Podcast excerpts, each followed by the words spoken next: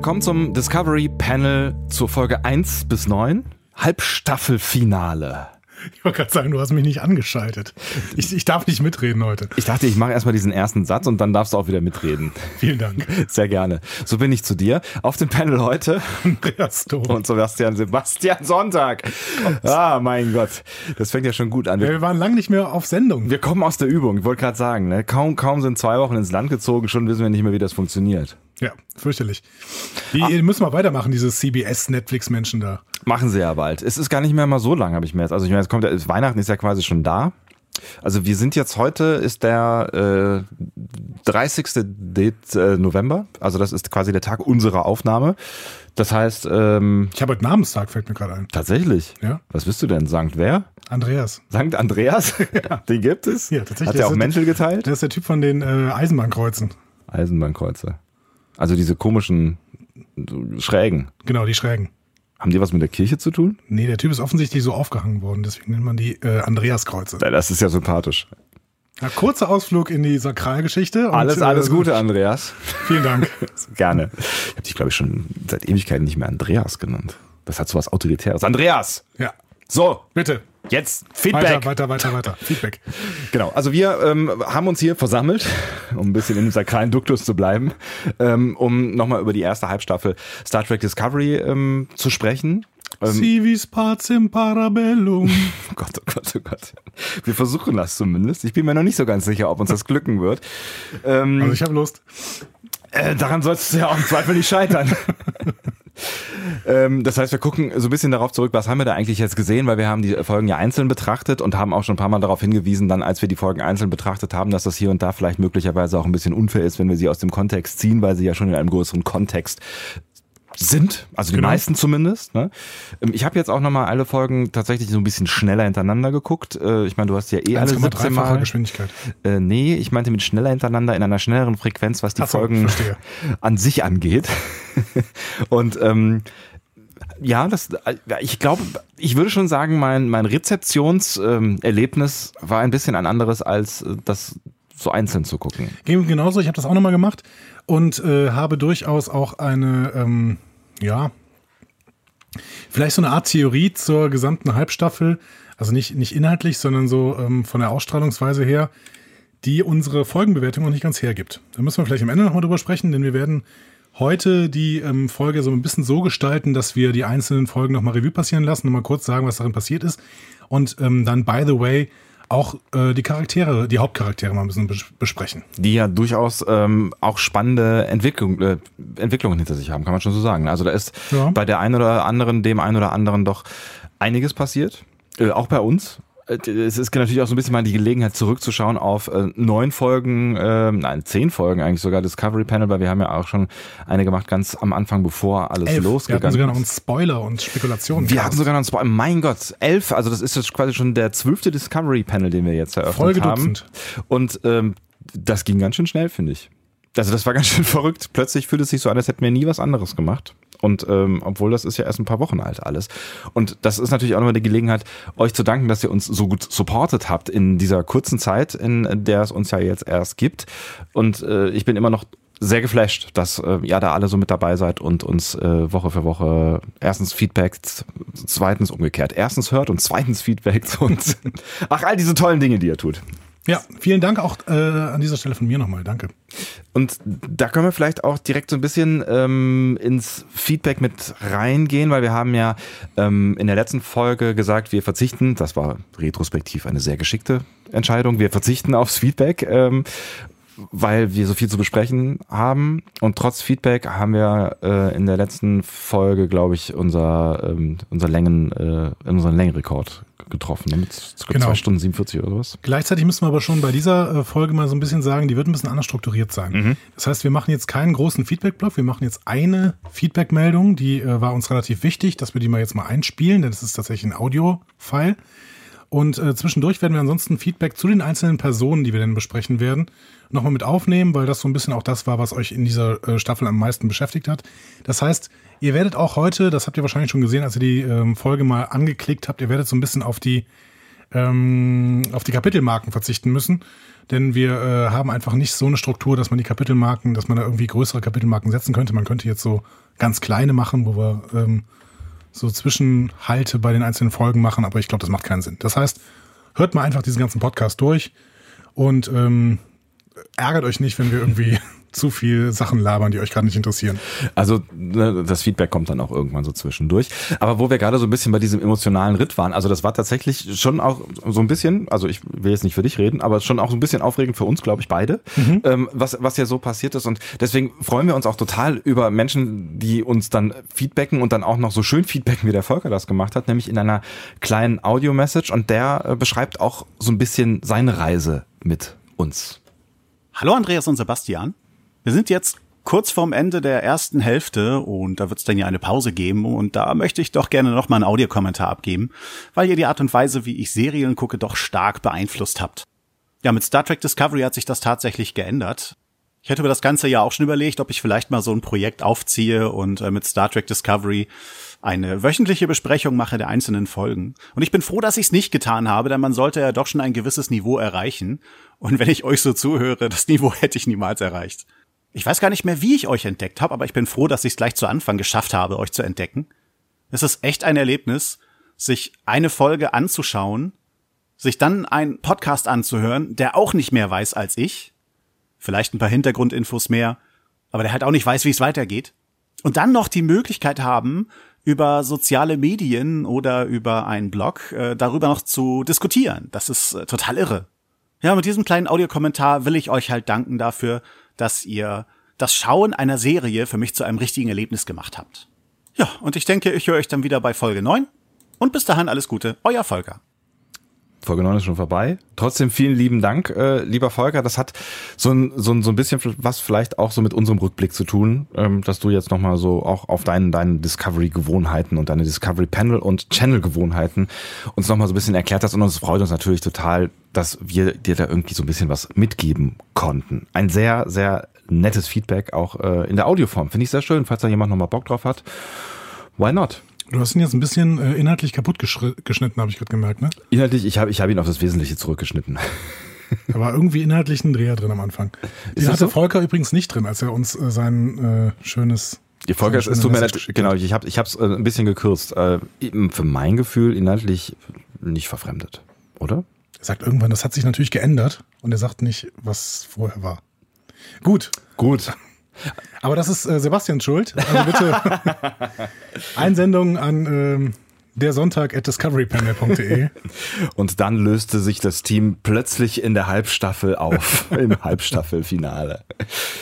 Ähm, wir, würden, wir, steigen dann auch einfach relativ fix jetzt einfach ich ein. Ich habe gerade nochmal einen Blick auf iTunes geworfen und da möchte ich gerade noch drei Sachen kurz Oh, sehr gerne, ja bitte. Nämlich erstmal ähm, eine Nachricht von äh, Stefan Offenmann, der schreibt uns, Live long and prosper.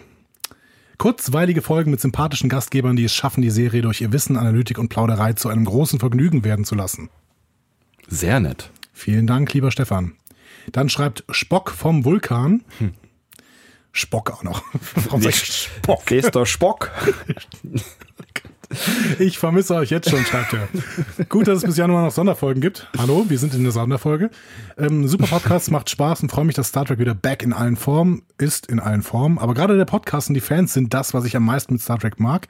Macht weiter so, freue mich auf mehr. Discovery finde ich super, auch wenn ich ein TNG-Kind bin, wäre eine Serie aus den 90ern. Fängst äh, du jetzt an zu singen? Ja. Mein Computer hat sich gerade aufgehangen. Ah, okay. Das ist schön. Ja, mein. So, ja, mein Gott. Mein ähm, Gott. Live ist live. Ist live, live, ist live, live aufgezeichneter Podcast. Gut. Ja, schade. Also es hat irgendwas mit den 90ern zu tun. Ja. Mhm. Ich würde dir jetzt gerne helfen, leider habe ich gerade iTunes nicht am Start. Nee, es ist auch egal, komm. Ähm, wir, wir, holen die letzten, wir holen die letzten beiden iTunes-Bewertungen ähm, in der nächsten Folge nach. Ähm, dann spannen wir euch auch nicht so auf die Folter beim Staffelrückblick wollen, wir, wollen wir dann äh, vielleicht, bevor wir jetzt reingehen, ähm, auf quasi schon mal den, den persönlichen Staffelrückblick äh, der Menschen, die ähm, von euch auf Twitter abgestimmt haben, schauen? Ja, das fanden wir ganz spannend. Da haben sich nämlich 50 Leute an der äh, Umfrage beteiligt. Was war für euch die bisher beste Folge Star Trek Discovery? Haben wir ja ein paar Mal gefragt jetzt in der Vergangenheit. Genau. Ne? Vor der letzten Folge sind da noch Choose Your Pain, äh, Lethe und äh, Magic to Make the Sanest Man Go Mad übrig geblieben. Und ähm, wir haben die letzte Folge dann mit hinzugenommen und die hat mit großem, großem, großem Abstand gewonnen als beste Folge der Halbstaffel. Mit 51 Prozent tatsächlich. Und ähm, ich würde jetzt sagen, durchaus zu Recht. Durchaus zu Recht. Ähm, ich bin, ich gehe im Nachhinein nicht ganz konform hier mit der zweiten, mit dem zweiten Platz, nämlich Magic to Make the Sanest Man Go Mad. Können wir vielleicht gleich noch was zu sagen. Aber auch mit dem dritten Platz bin ich sehr zufrieden mit Choose Your Pain. Ja, Choose Your Pain ist nach wie vor auch eine der Schlüsselfolgen, glaube ich, in, Ja, in glaub ich dieser, in dieser äh, Halbstaffel. Das kann man vermutlich schon so sagen. Und naja, dass ja Into the Forest I Go, also jetzt äh, Folge Nummer 9 eine Schlüsselfolge ist, da braucht man, glaube ich, nicht drüber zu diskutieren. Definitiv nicht. Ja. Dann gehen wir jetzt einfach nochmal ganz zurück an den Anfang. Und tatsächlich fand ich das ganz spannend, als ich das dann selber gemacht habe, ähm, auch zu sehen, dass ich erstens nach dieser kurzen Zeit schon wieder total Lust hatte, das dann auch wieder zu gucken und es dann doch auch nochmal so ein bisschen anders gesehen habe. Ne? Es geht los mit The Vulcan Hello. Das war die aller, allererste Folge, die wir vor gefühlt 300 Jahren hier dann auch besprochen haben. Genau.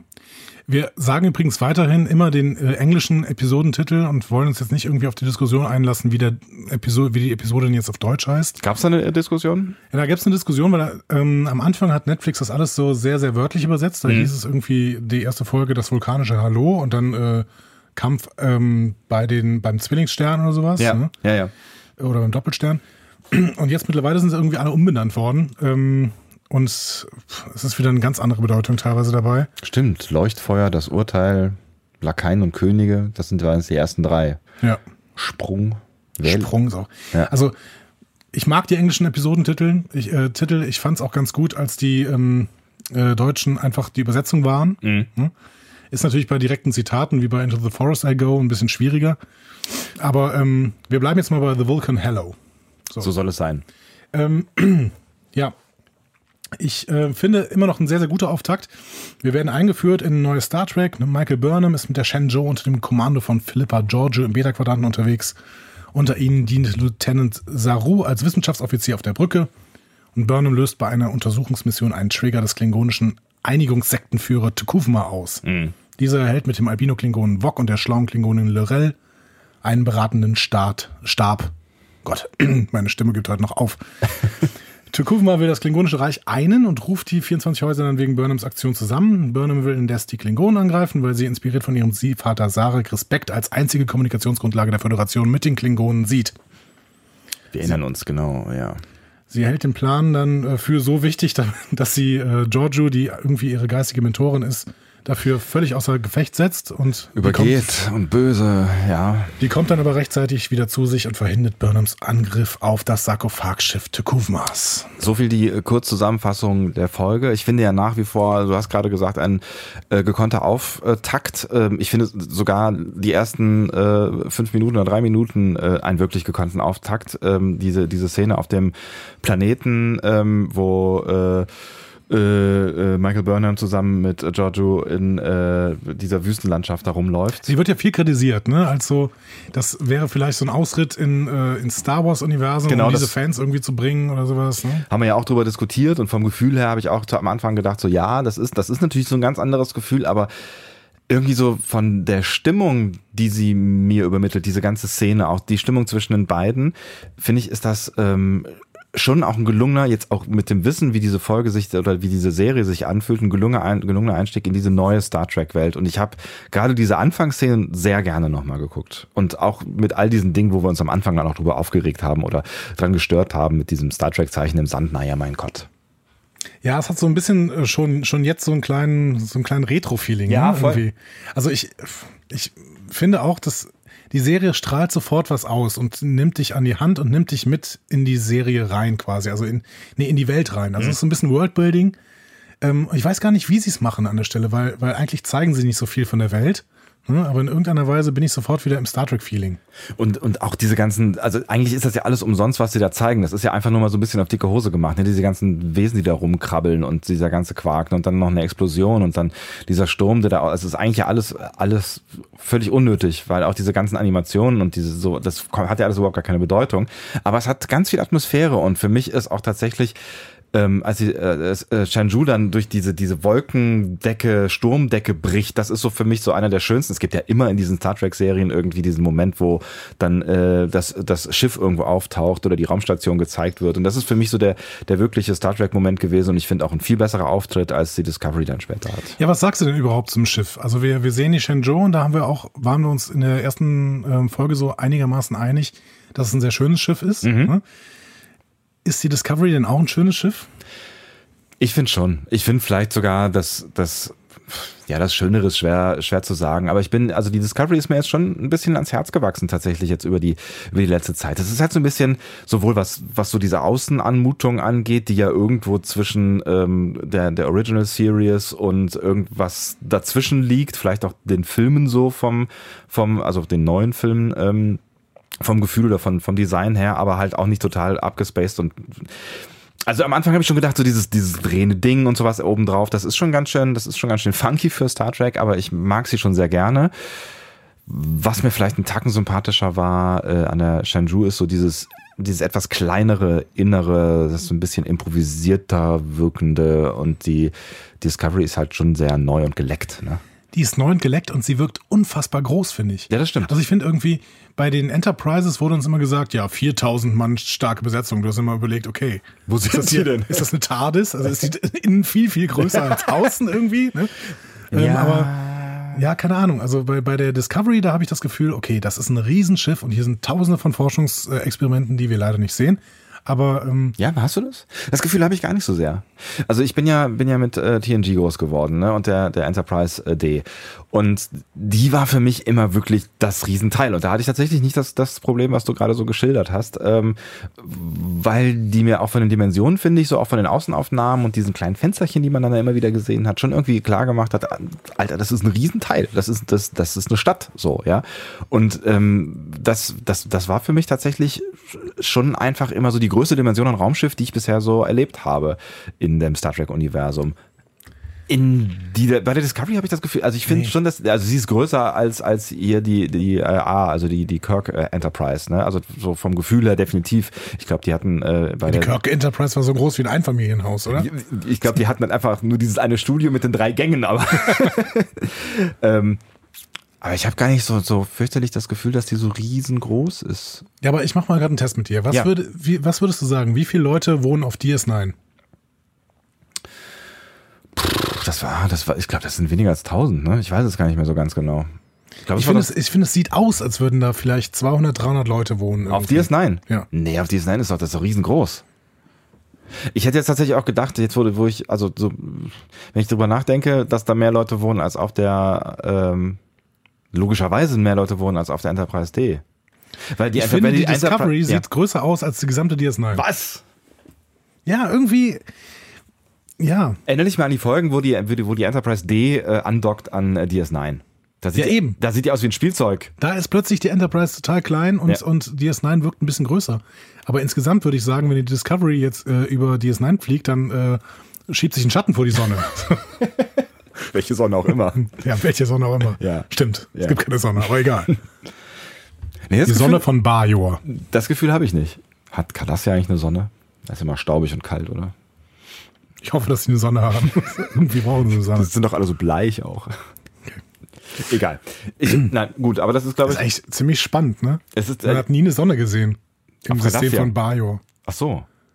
Bajor schwebt da so rum und du siehst nie eine Sonne. Ist das so? Aber wenn, wenn die auf Bajor sind, dann sieht man schon Sonnen. Ja, aber nicht, wenn du im Orbit bist. Ach so, ja, das stimmt.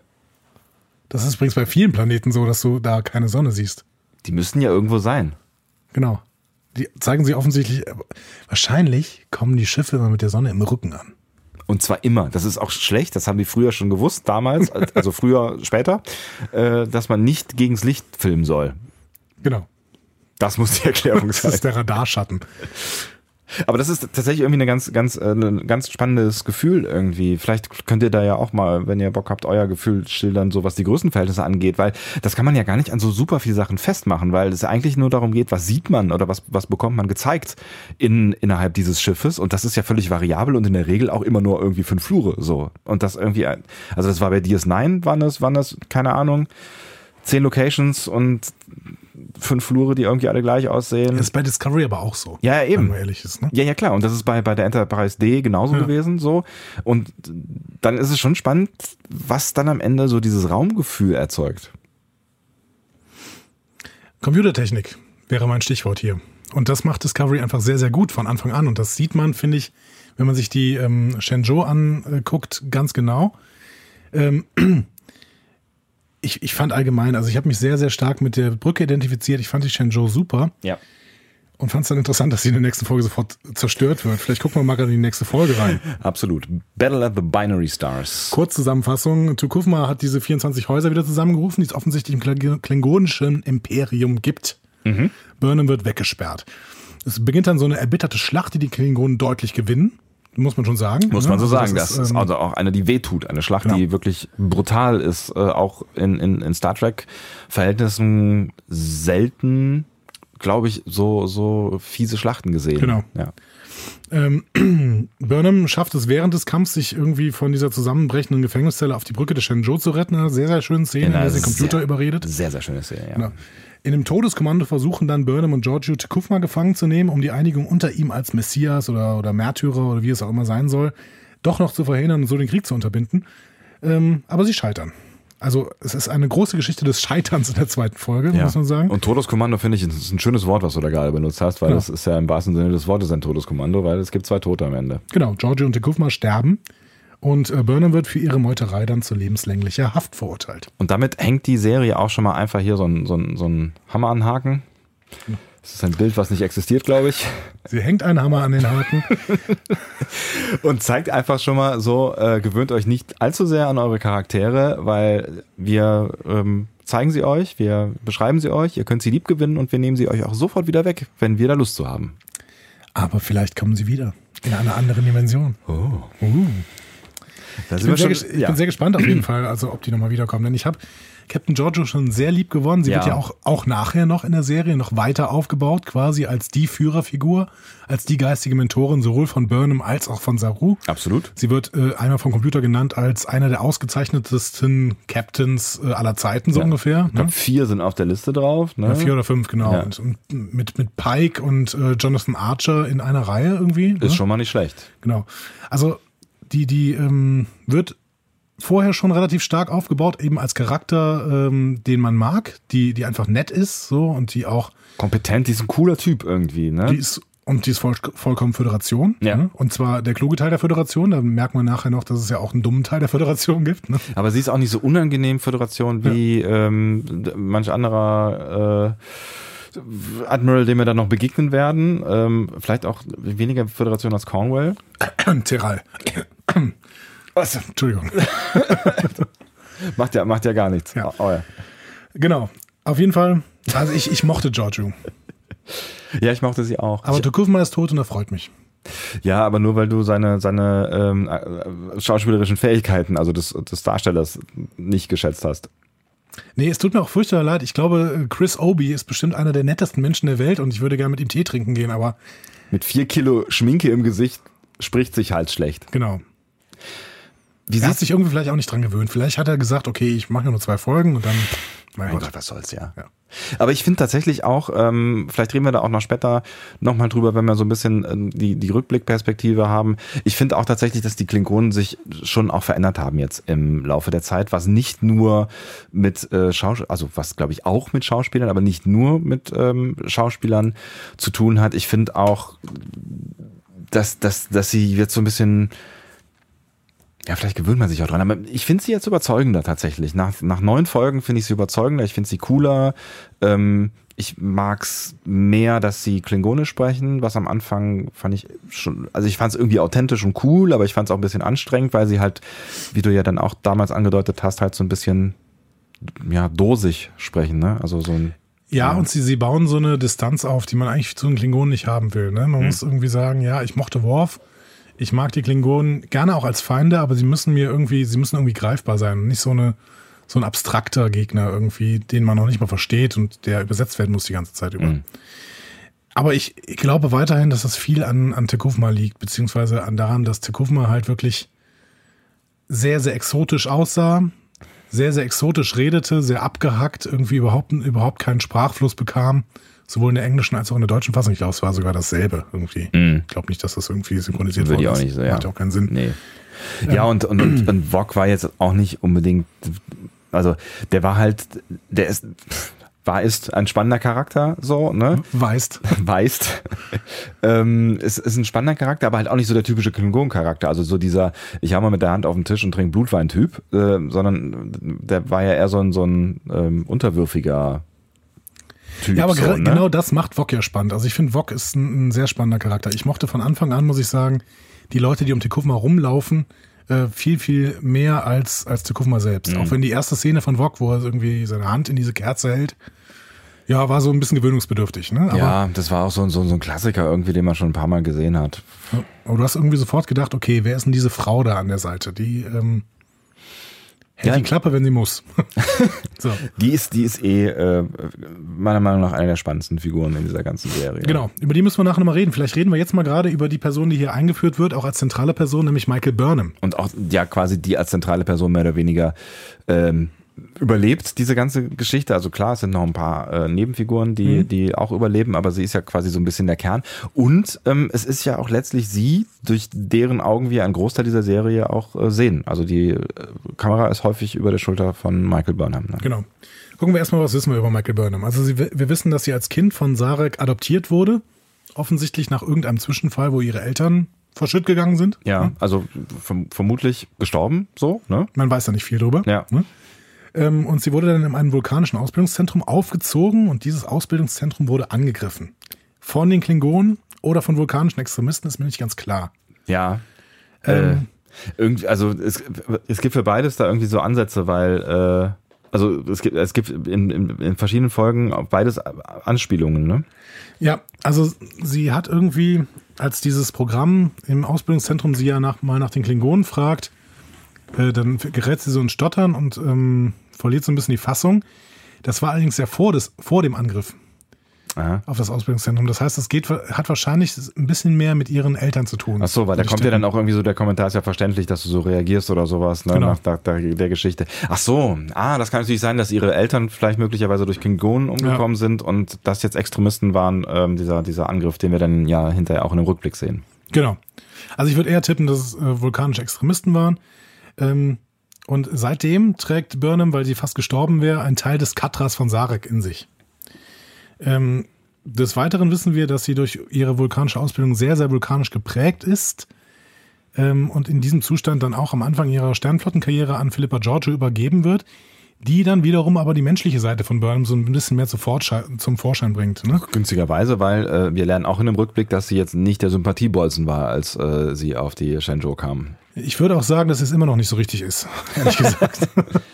Ja, kann, ich, es gibt ja tatsächlich viele Leute auch im Netz, die, ähm, die ein Problem haben äh, mit der Figur, ne, die die nicht so richtig sympathisch finden, bis hin zu schauspielerischen Fähigkeiten äh, und so weiter. Mhm.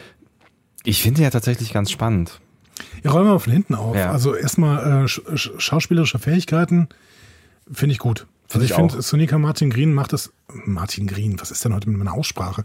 Die macht das auf jeden Fall ganz gut, finde ich. Ähm, ich habe auch schon öfter gehört, ja, die hat nur einen Gesichtsausdruck so ungefähr.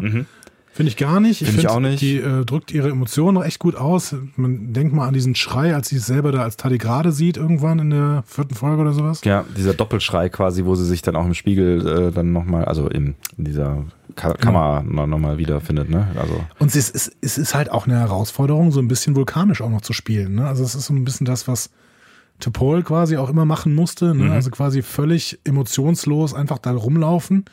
Und dieses Emotionslose ist, glaube ich, tatsächlich auch gar nicht mal so einfach zu spielen, weil Ja. du ja dann einfach quasi einfach komplett reduziert sein musst. Und jetzt muss sie ja irgendwie ja so ein bisschen reduziert sein, aber dann äh, auch wieder sehr emotional, wenn es dann so aus ihr rausbricht und so. Und das ist ja eine ganz schöne Bandbreite, die sie dann quasi irgendwie versuchen muss, authentisch darzustellen. Genau.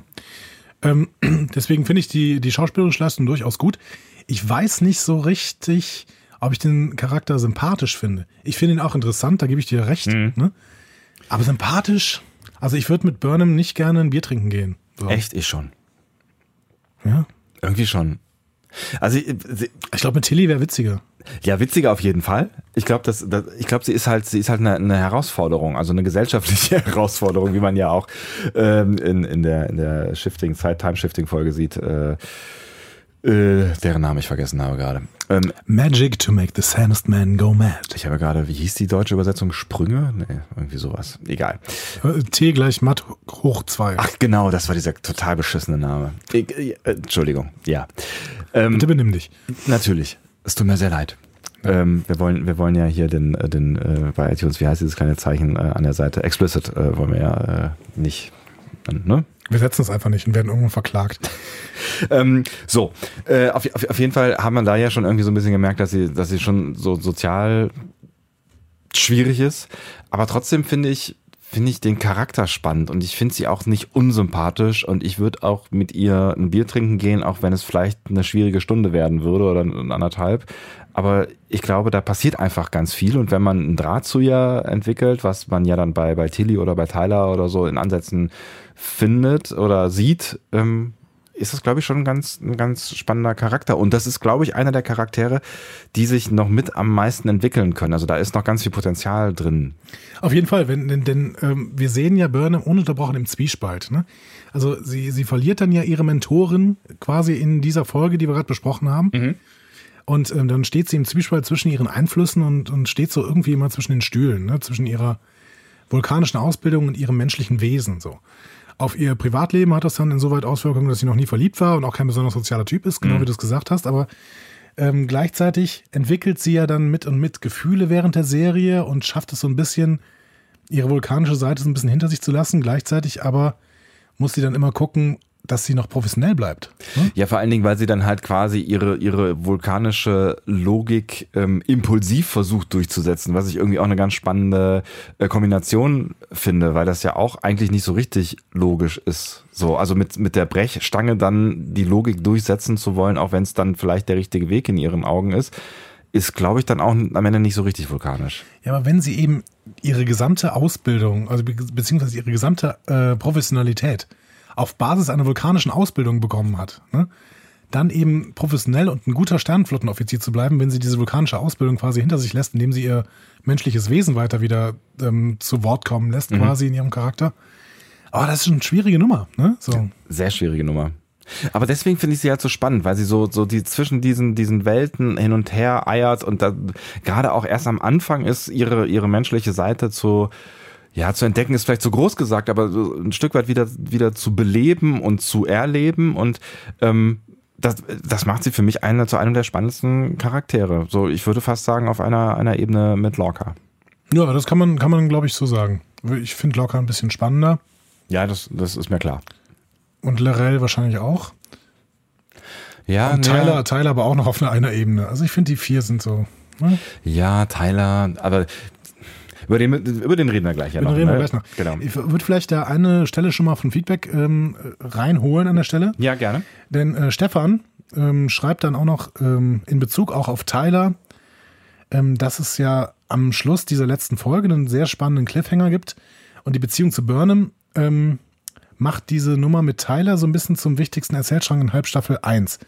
Ich finde das ganz spannend, dass quasi die Serie sich so ein bisschen dann um Burnham, aber in Beziehung zu Tyler kreist.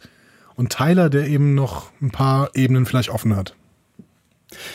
Vor allen Dingen ist es ja, also ich erinnere mich noch daran, als wir hier in den ersten Folgen saßen und dann ähm, über, die, über die Serie gesprochen haben. Und ähm, so vielleicht nach den ersten zwei, drei Folgen oder vielleicht sogar nach den ersten vier Folgen haben wir häufig den Satz gesagt, ich bin gespannt, wie das weitergeht und was ähm, eigentlich die Handlung dieser Serie sein wird. Weil am Anfang war es nicht wirklich klar zu erkennen.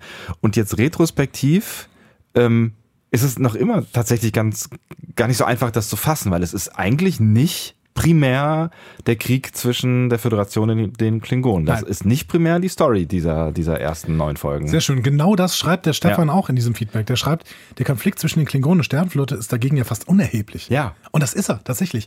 Der, du denkst am Anfang, okay, und wir erzählen uns hier eine Kriegsstory der Föderation gegen die Klingonen. Und wir müssen jetzt sagen, nee. Es wird ja auch irgendwann nebenher mal von Burnham gesagt, ja, und übrigens der Krieg mit den, Krieg mit den Klingonen ist fast abgeschlossen. War offensichtlich eine Fehlernahme, aber da braucht man nicht drüber zu reden. Weil das müssen sie auch nicht zeigen, weil darum geht's überhaupt nicht. Es geht tatsächlich nicht darum. Ich habe mich dann noch, ich weiß noch, da habe ich mich total drüber aufgeregt, Ja. äh, als, als dann plötzlich irgendwie so alles weggewischt wurde und ich das Gefühl hatte, wir haben sechs Monate übersprungen, was ja gar nicht der Fall war. So, ne? Aber äh, weil, weil wir in dem Moment noch, also ich Mhm. vor allen Dingen geglaubt habe, wir sehen vielleicht eine Serie, wo es wirklich um den Krieg geht, aber der Ja. ist tatsächlich nicht so richtig wichtig. Nee, genau. Es geht um den Krieg in Burnham. Und das, was Beziehungen mit ihr machen und was, was die anderen für einen Einfluss auf sie haben. Und da werden wir ja gleich mal mit den anderen äh, Charakteren noch sehen, was die denn so für Charaktere sind und was die eventuell auch für einen Einfluss auf Burnham haben müssen. Vielleicht ist das die Frage, die wir uns immer bei den Charakteren stellen müssen. Ne? Was machen die mit Burnham? So. Vielleicht sollen wir erstmal nochmal weitergehen in Context is for Kings. Sehr gerne. Das ist ja eine der All-Time-Favorite-Folgen. Unserer, nee, ist es nicht. Also wenn, also wenn ich unsere Ab- Ab- Download-Abrufe zum Beispiel angucke, dann schon. Also ja, von unsere. unseren Downloads abrufen ist irgendwie die, die höchste mit Abstand, so, Ja. was ich nie verstanden habe. Ähm, Context is for Kings war für mich nicht so eine super Folge. Äh, da ähm, war ich ein bisschen enttäuscht. Mhm. Denn ähm, die Einführung von ganz vielem, was da, was da jetzt kommt, die gelingt gut. Andererseits ähm, sehen wir die Klingonen für eine Folge nicht. Und das ähm, ist weiter eine Kritik, an die ich an der Folge habe. Hatte ich jetzt beim ähm, Gucken auch wieder. Das wirkt alles ein bisschen abgehackt in dieser Folge. Da haben wir lange drüber gesprochen, auch über dieses Gefühl, dieses abgehackte Gefühl. Mhm.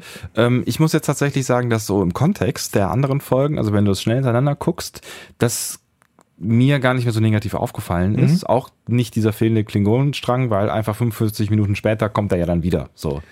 Ja, das ist auch eine der wenigen Folgen, bei denen ich denke, dass vieles, was da aufgemacht wird, überhaupt nicht mehr aufgelöst wird. Denn, ähm, also, kurz zum, zum äh, Kontext, der, der ja nur für die Könige da ist. Äh, Zeitsprung. Burnham wird mit einem Gefangenentransport zu einem andorianischen Arbeitslager gebracht und es stellt sich raus, dass Captain Lorca, der Captain des Raumschiffs Discovery, den Transport umgelenkt hat und die Discovery Burnham an Bord nimmt. Dort trifft sie dann auf alte, also Saru Detmer und neue Gefährten, nämlich Tilly, Landry und Stamets. Genau. Vor allen Dingen aber auch viel Ablehnung. Logischerweise, weil sie ja ne, als, als äh, Meuterin verurteilt ist Klar. und für den Krieg, ähm, äh, worüber wir uns ja auch noch äh, durchaus äh, ein wenig echauffiert haben, ähm, weil es so unsternflotten-like ist, aber möglicherweise sind wir einer Erklärung ja nahe, warum das so ist. Ja. Ähm, und äh, jetzt weiß ich nicht mehr, was ich sagen wollte. Die, die, die Ablehnung auf die ähm, Ablehnung, genau. Burnham Ja, und da, dann ist natürlich irgendwie klar, dass, dass äh, sie jetzt da irgendwie nicht der Star ist, der da irgendwie äh, vom, von, aus diesem Transporter raussteigt, so, ne? ja. Aber hier wird doch zum Beispiel, da gehen die am Anfang diese Gefangenen über diese äh, über diesen Gang und dann sehen sie die schwarzen Abzeichen und komische Uniformen und sowas. Und da hatten wir schon die These, ach, das ist jetzt Sektion 31, das ist irgendwie, hm, das ist was ganz Geheimes. Stimmt, das mit den schwarzen Wird Abzeichen. nie mehr aufgelöst. Da Wird wird nie mehr auch nur ein einziges Wort drüber gesprochen.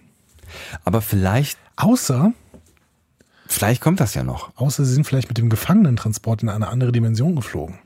Ach komm. Ach komm.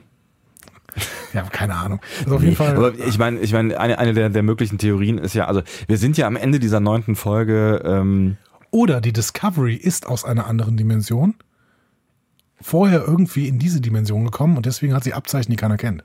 oder sie ist einfach in einer anderen Dimension als der realen Star Trek äh, Dimension Ja, und warum kennen die Gefangenen dann diese Badges nicht?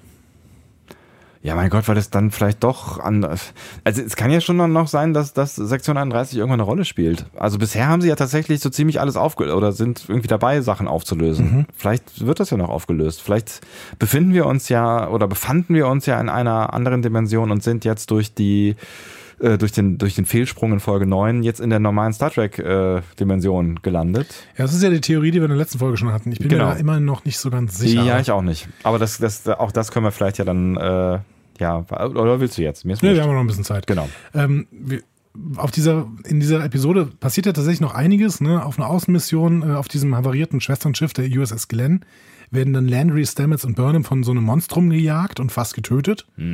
Und nur durch eine List von Burnham kann die Crew entkommen. Also da sieht man auch erstmal Fähigkeiten von Burnham. Ne? Die ist relativ schlau.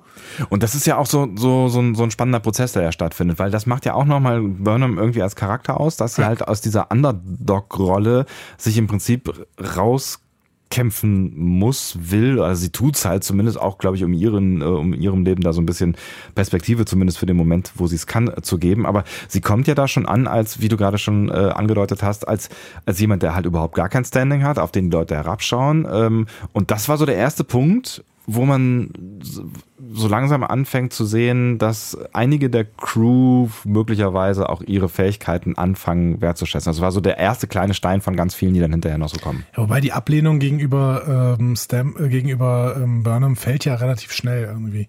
Stamets, Stamets und Landry finden sie noch nicht so besonders toll, aber ja, gut, Stamets und Landry fanden am Anfang sowieso eh nicht viel toll. Ja. Äh, Landry konnte dann auch nicht mehr viel toll finden. Ja. Ja.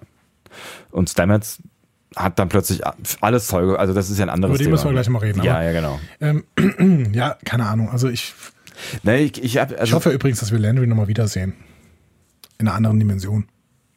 Ja, warum nicht? Also noch lieber. Ne, der Landry ist schon auch, ja, ist schon, schon ein cooler Typ. Irgendwie. Ja, Rekka Sharma ist auch einfach eine tolle Schauspielerin. Ja. Für alle, die Battlestar Galactica gesehen haben, ne? Genau. Ähm, am Ende der Folge lässt Lorca dann das Monster diesen Tardigraden an Bord beamen und plant ihn als Waffe zu nutzen. Von Landry im Übrigen. Und das ist für mich so der Aufhänger, vielleicht an der Stelle mal über Lorca zu reden. Mhm. Ne? Also, weiß der Teufel, warum Gabriel Lorca Captain eines Wissenschaftsschiffs geworden ist? Keine Ahnung. Ne? Ja, da haben wir ja auch schon ein bisschen drüber geredet. Ne? Also das, ähm, ich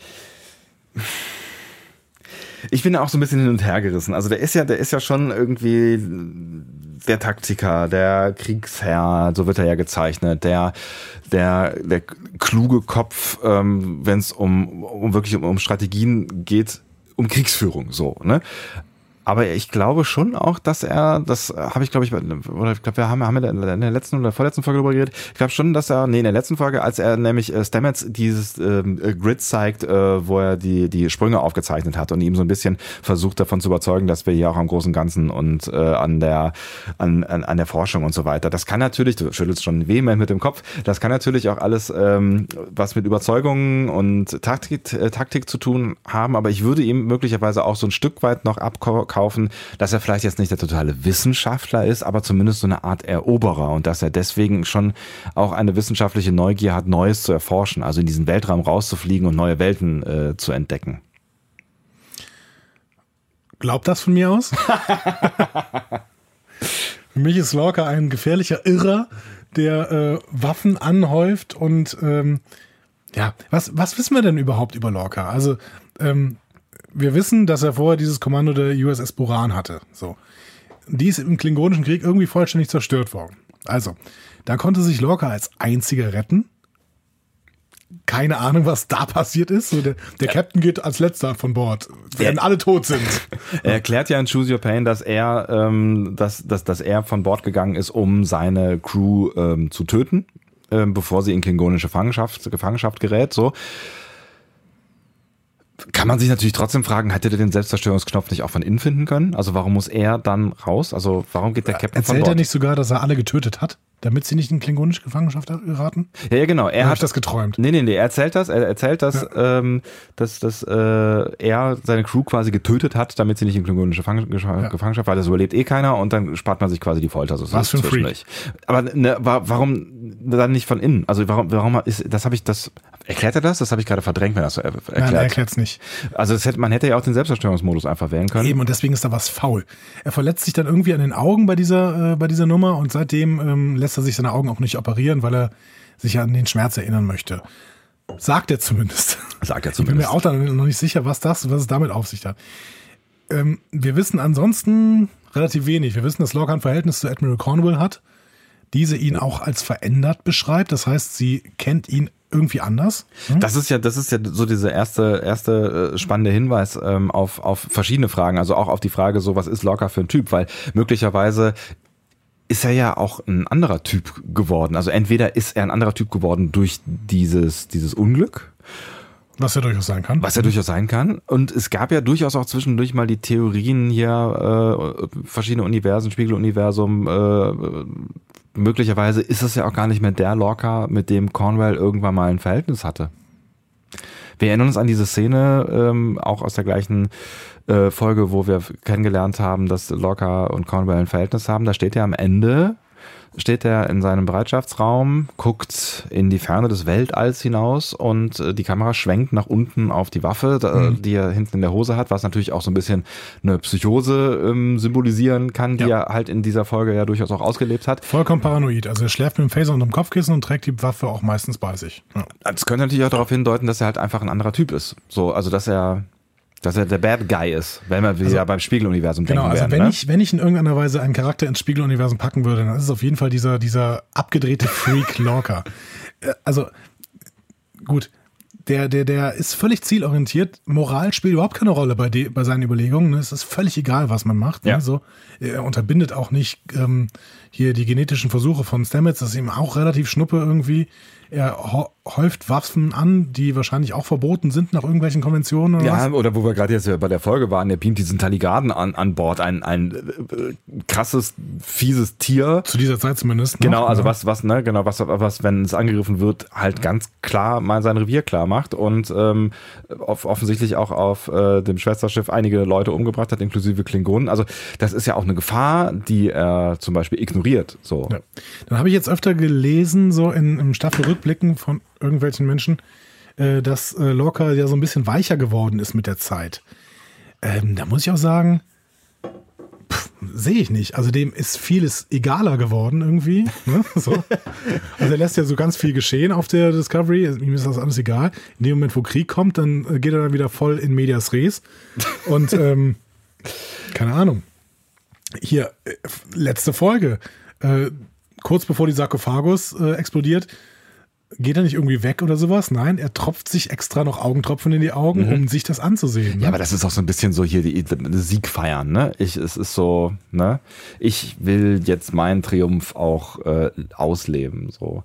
Und das, das mit dem, mit dem, mit dem, egal, das ist natürlich schon auch irgendwie ein ganz, ganz spannender Charakterzug, ne? Also auch so diese, da gab es ja so, so zwei, drei äh, signifikante Stellen, also die Geschichte, als ähm, äh, Michael mit äh, Tyler äh, auf die Sarkophagus rübergebeamt äh, ist und er eigentlich erstmal gesagt hat, nee, Michael, du bleibst schön hier. Ähm, und man ihn halt einfach überreden kann. So, Ja. ne? Und dann auf der anderen Seite so diese Scheißegal-Einstellung, die wir äh, in Magic to Make the Sentenced äh, Man Go Mad gesehen haben, als ähm, dann äh, immer mal wieder halt Michael oder Tyler oder beide gesagt haben, ich kümmere mich jetzt um den Gormaganda. So, ne? ja, mach halt, ist mir egal, beam das scheiß Teil. Ja, geh halt runter. Ja, geh mit der Sicherheit, ist mir alles egal, mach Ja, halt so, ne? Interessiert mich nicht. Ja. Ja. Was, was interessiert ihn denn? Burnham interessiert ihn. Das Aus- ist eine sehr interessante Nummer. Ne? Ähm, er ist, ist sehr, sehr interessiert an Burnhams Wohlergehen. Ne? Also offensichtlich mag er ja auch Tyler, nachdem er ihn entdeckt hat, aber ähm, es gibt so. Auch relativ schnell mag er ihn, ne? Genau, er mag ihn relativ schnell, ne? er schenkt ihm auch relativ schnell Vertrauen. Und ein Posten. Aber trotzdem ist es immer, wenn Burnham irgendwo unterwegs ist, fragt er nochmal explizit, ja, wie geht's denn Burnham eigentlich so? Ähm, passt die mir bloß auf Burnham auf? Er sagt irgendwie zu Tyler ja, glaube ich, in dieser Sarek-Folge ähm, in Lethe, Ja. sagt er irgendwie so, pass mal auf, wenn du Burnham nicht zurückbringst, brauchst du auch nicht zu kommen, so Ja. ungefähr. Ne? Hat er relativ klar so gesagt, ja. Also er geht ja auch nochmal extra runter quasi zum Shuttle und äh, klopft seinem kleinen Freund Tyler nochmal auf die Schulter und sagt so, Freundchen, pass auf. Da gab es ja verschiedene Theorien drüber. Ne? Ja, die äh, Ich bin ein Vater-Theorie. Genau. Das hat äh, Felix auch nochmal bei uns auf der Seite geschrieben. Der hat ge, äh, geschrieben, okay, ich möchte mich jetzt mal bei den Spekulationen beteiligen und schrieb, äh, Lorca ist Burnhams biologischer Vater, daher auch seine Sorge um sie. Außerdem haben Lorca und Stamets entweder unabhängig voneinander oder gemeinsam den letzten Sprung manipuliert. Darüber haben wir noch gar nicht gesprochen. Das haben echt ein paar Leute geschrieben. Leute, ihr habt kein Wort dazu gesagt, dass äh, Lorca kurz vor dem Sprung den ähm, seinen Captain's Chair irgendwie umprogrammiert hat. Hatte? Hatte, offensichtlich. Haben zumindest ganz viele Leute gesehen. Wir beide sind so blöd, das in viermal gucken zu sehen. Aber das heißt ja nichts. Nee. Nö, nö. Wir, Die Schwarmintelligenz da draußen, die hat uns äh, auf jeden Fall, wir sind der Podcast. Wir alle. wir alle, genau. Also auch ihr. Auch ihr vor allem, offensichtlich. Ähm, nee, ist mir nicht aufgefallen. Das ist natürlich ganz, ganz spannend. Das heißt so, so, äh, ich manipuliere das Ding und wir äh, fliegen zurück nach Hause. Genau. Er, er sagt ja auch irgendwie äh, auf nach Hause. Er sagt nicht auf zur Sternbasis 46. Interesting. Lorca ist ein ganz interessanter Charakter. Da ist Ja. auch noch einiges offen, was in irgendeiner Weise noch nicht thematisiert worden ist. Ha, Finde ich richtig schön. Also wir, wir können noch ganz viel spekulieren. Ich glaube tatsächlich, dass bei Lorca der Ansatz fürs Spiegeluniversum zu suchen ist, genau wie bei Stamets.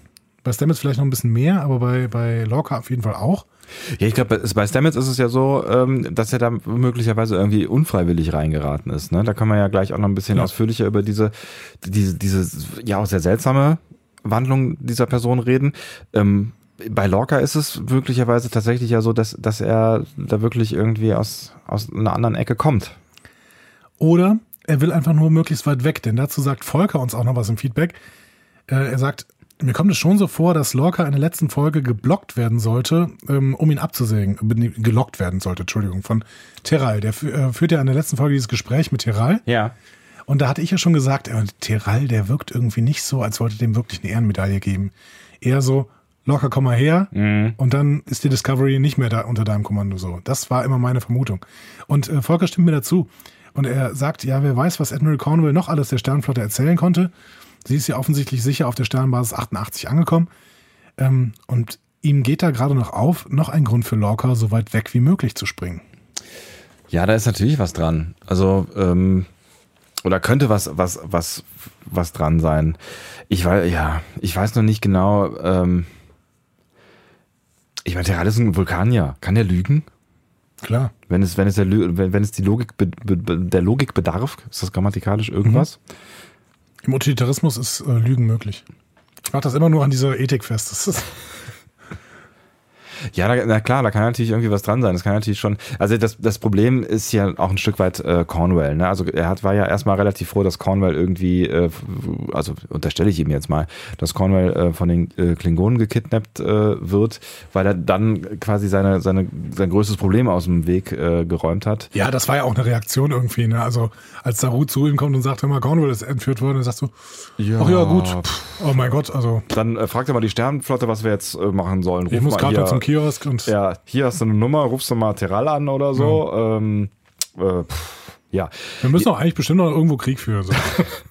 Also das, das war auf jeden Fall eine spannende Reaktion, aber die, die auch irgendwie ganz klar ist, weil äh, Conway ganz klar gesagt hat, so deine, deine Karriere ist zumindest mal auf Hold gesetzt. Wenn ich wieder da bin, dann äh, gucken wir mal, wer die Discovery übernehmen kann. Man muss dazu ja noch sagen, Conway war ja noch nett. Die hat ja gesagt, ich setze nicht deine Karriere auf Hold, sondern beziehungsweise doch auf Hold vielleicht. Ja, ja, genau. Ich möchte nicht deine Karriere zerstören. Du begibst dich einfach schön in Therapie, tritt selber zurück, alles gut, dann kannst du irgendwann auch wieder Captain werden. Schön, ne? Ja, so. und da, da, hat natürlich äh, Lorca so gar keinen Bock drauf. Und das kann natürlich sein, dass ähm, Cornwell äh, die Lorca ja sehr gut kennt, irgendwie mit Terral den Plan ausgeheckt hat, so von wegen, der kommt eh nicht freiwillig zurück. So, das kannst du vergessen. Ich war da, der hat eine Psychose, der ist wahnsinnig. Wir müssen den irgendwie vielleicht auch über so eine Ego-Streichelung, die man ja vielleicht bei jemanden, ich habe wieder keine Ahnung, aber der so psychotisch veranlagt ist, möglicherweise als, als Lockmittel ganz gut einsetzen kann. Ne? Der Klassiker. Politiker. Befördere ihn zum Admiral. Ja.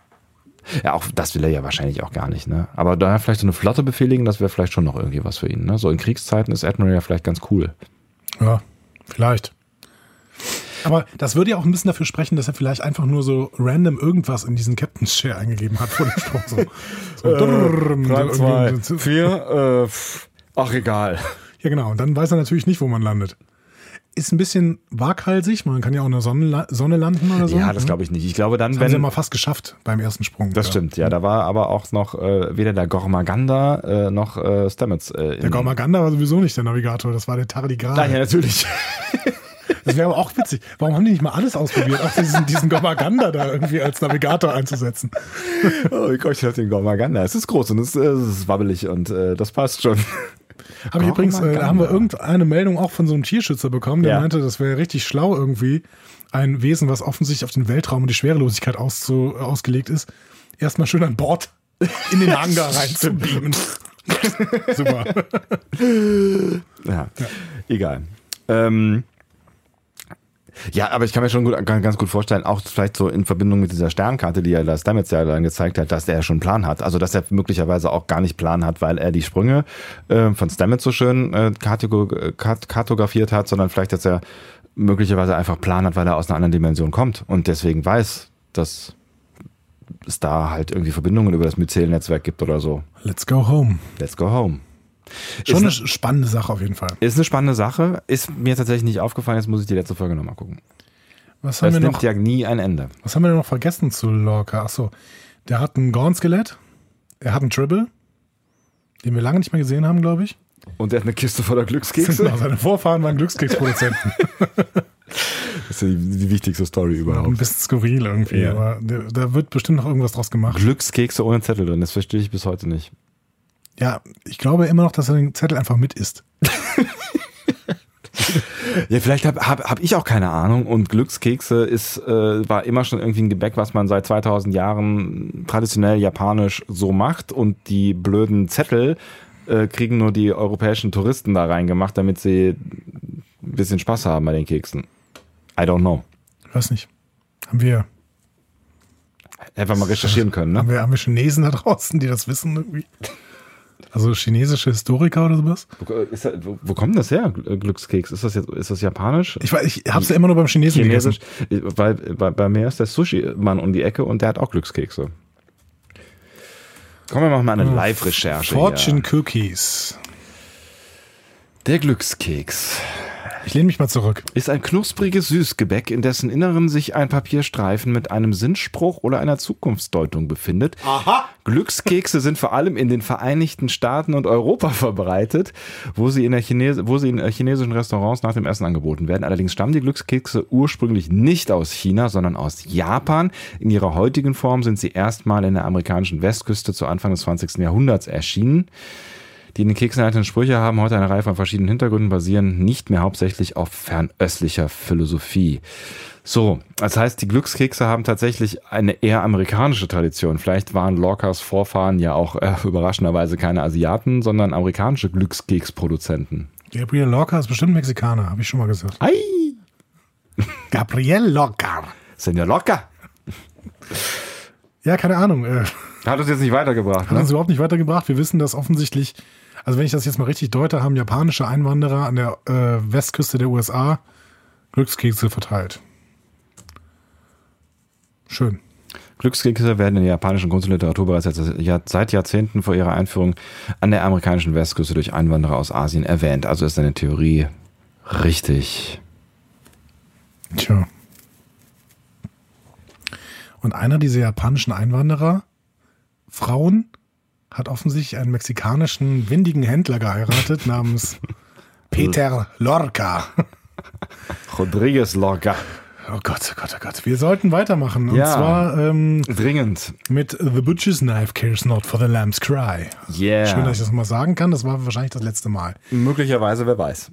Burnham erhält davon Lorca die Aufgabe, den Tardigraden weiter zu erforschen. Sicherheitsoffizierin Landry wird ihr an die Seite gestellt, ist aber leider zu unvorsichtig und verliert bei einem übereilten Experiment ihr Leben. Oh, das Oh. ist, das ist aber schnell erzählt, du. Zack, vorbei. Ja, War ein Schockmoment, ne? war ein Schockmoment. Ich habe es auch nicht gedacht, aber es war auch ähm, keine, ja, also es war kein großer Payoff irgendwie, ne? Also sie war einfach tot. So. Ja, ich und Lorca das- interessiert das auch nicht so richtig. Irgendwie niemanden interessiert so. Das war so, äh, jetzt beim zweiten Gucken auch nochmal, das geht auch so schnell. Also, äh, Taligado kommt raus, äh, Schuss kurz, zack, tot, Krankenstation, äh, alle gucken nochmal kurz, Decke über den Kopf und dann sagt Lorca noch schnell sowas wie, ja, der Tod muss jetzt, darf nicht umsonst gewesen sein. Ja. Vorbei. so, Ich hatte nie wieder redet jemand darüber. Die war auch einfach nicht beliebt. Doch, Meinst du? Bei Lorca schon, glaub Lorca redet später nochmal darüber mit Tyler und sagt so, ja, mit, mit dem letzten Sicherheitsoffizier hatte ich eine bewegte Geschichte. Ähm, Vielleicht hatten die ja was. ja, das hast du schon mal gesagt. Ja, ich weiß. Ich, Das werden wir erst sehen, wenn Landry wieder auftaucht im Spiegeluniversum als äh, Hot, Laundry. Hot Pants Landry.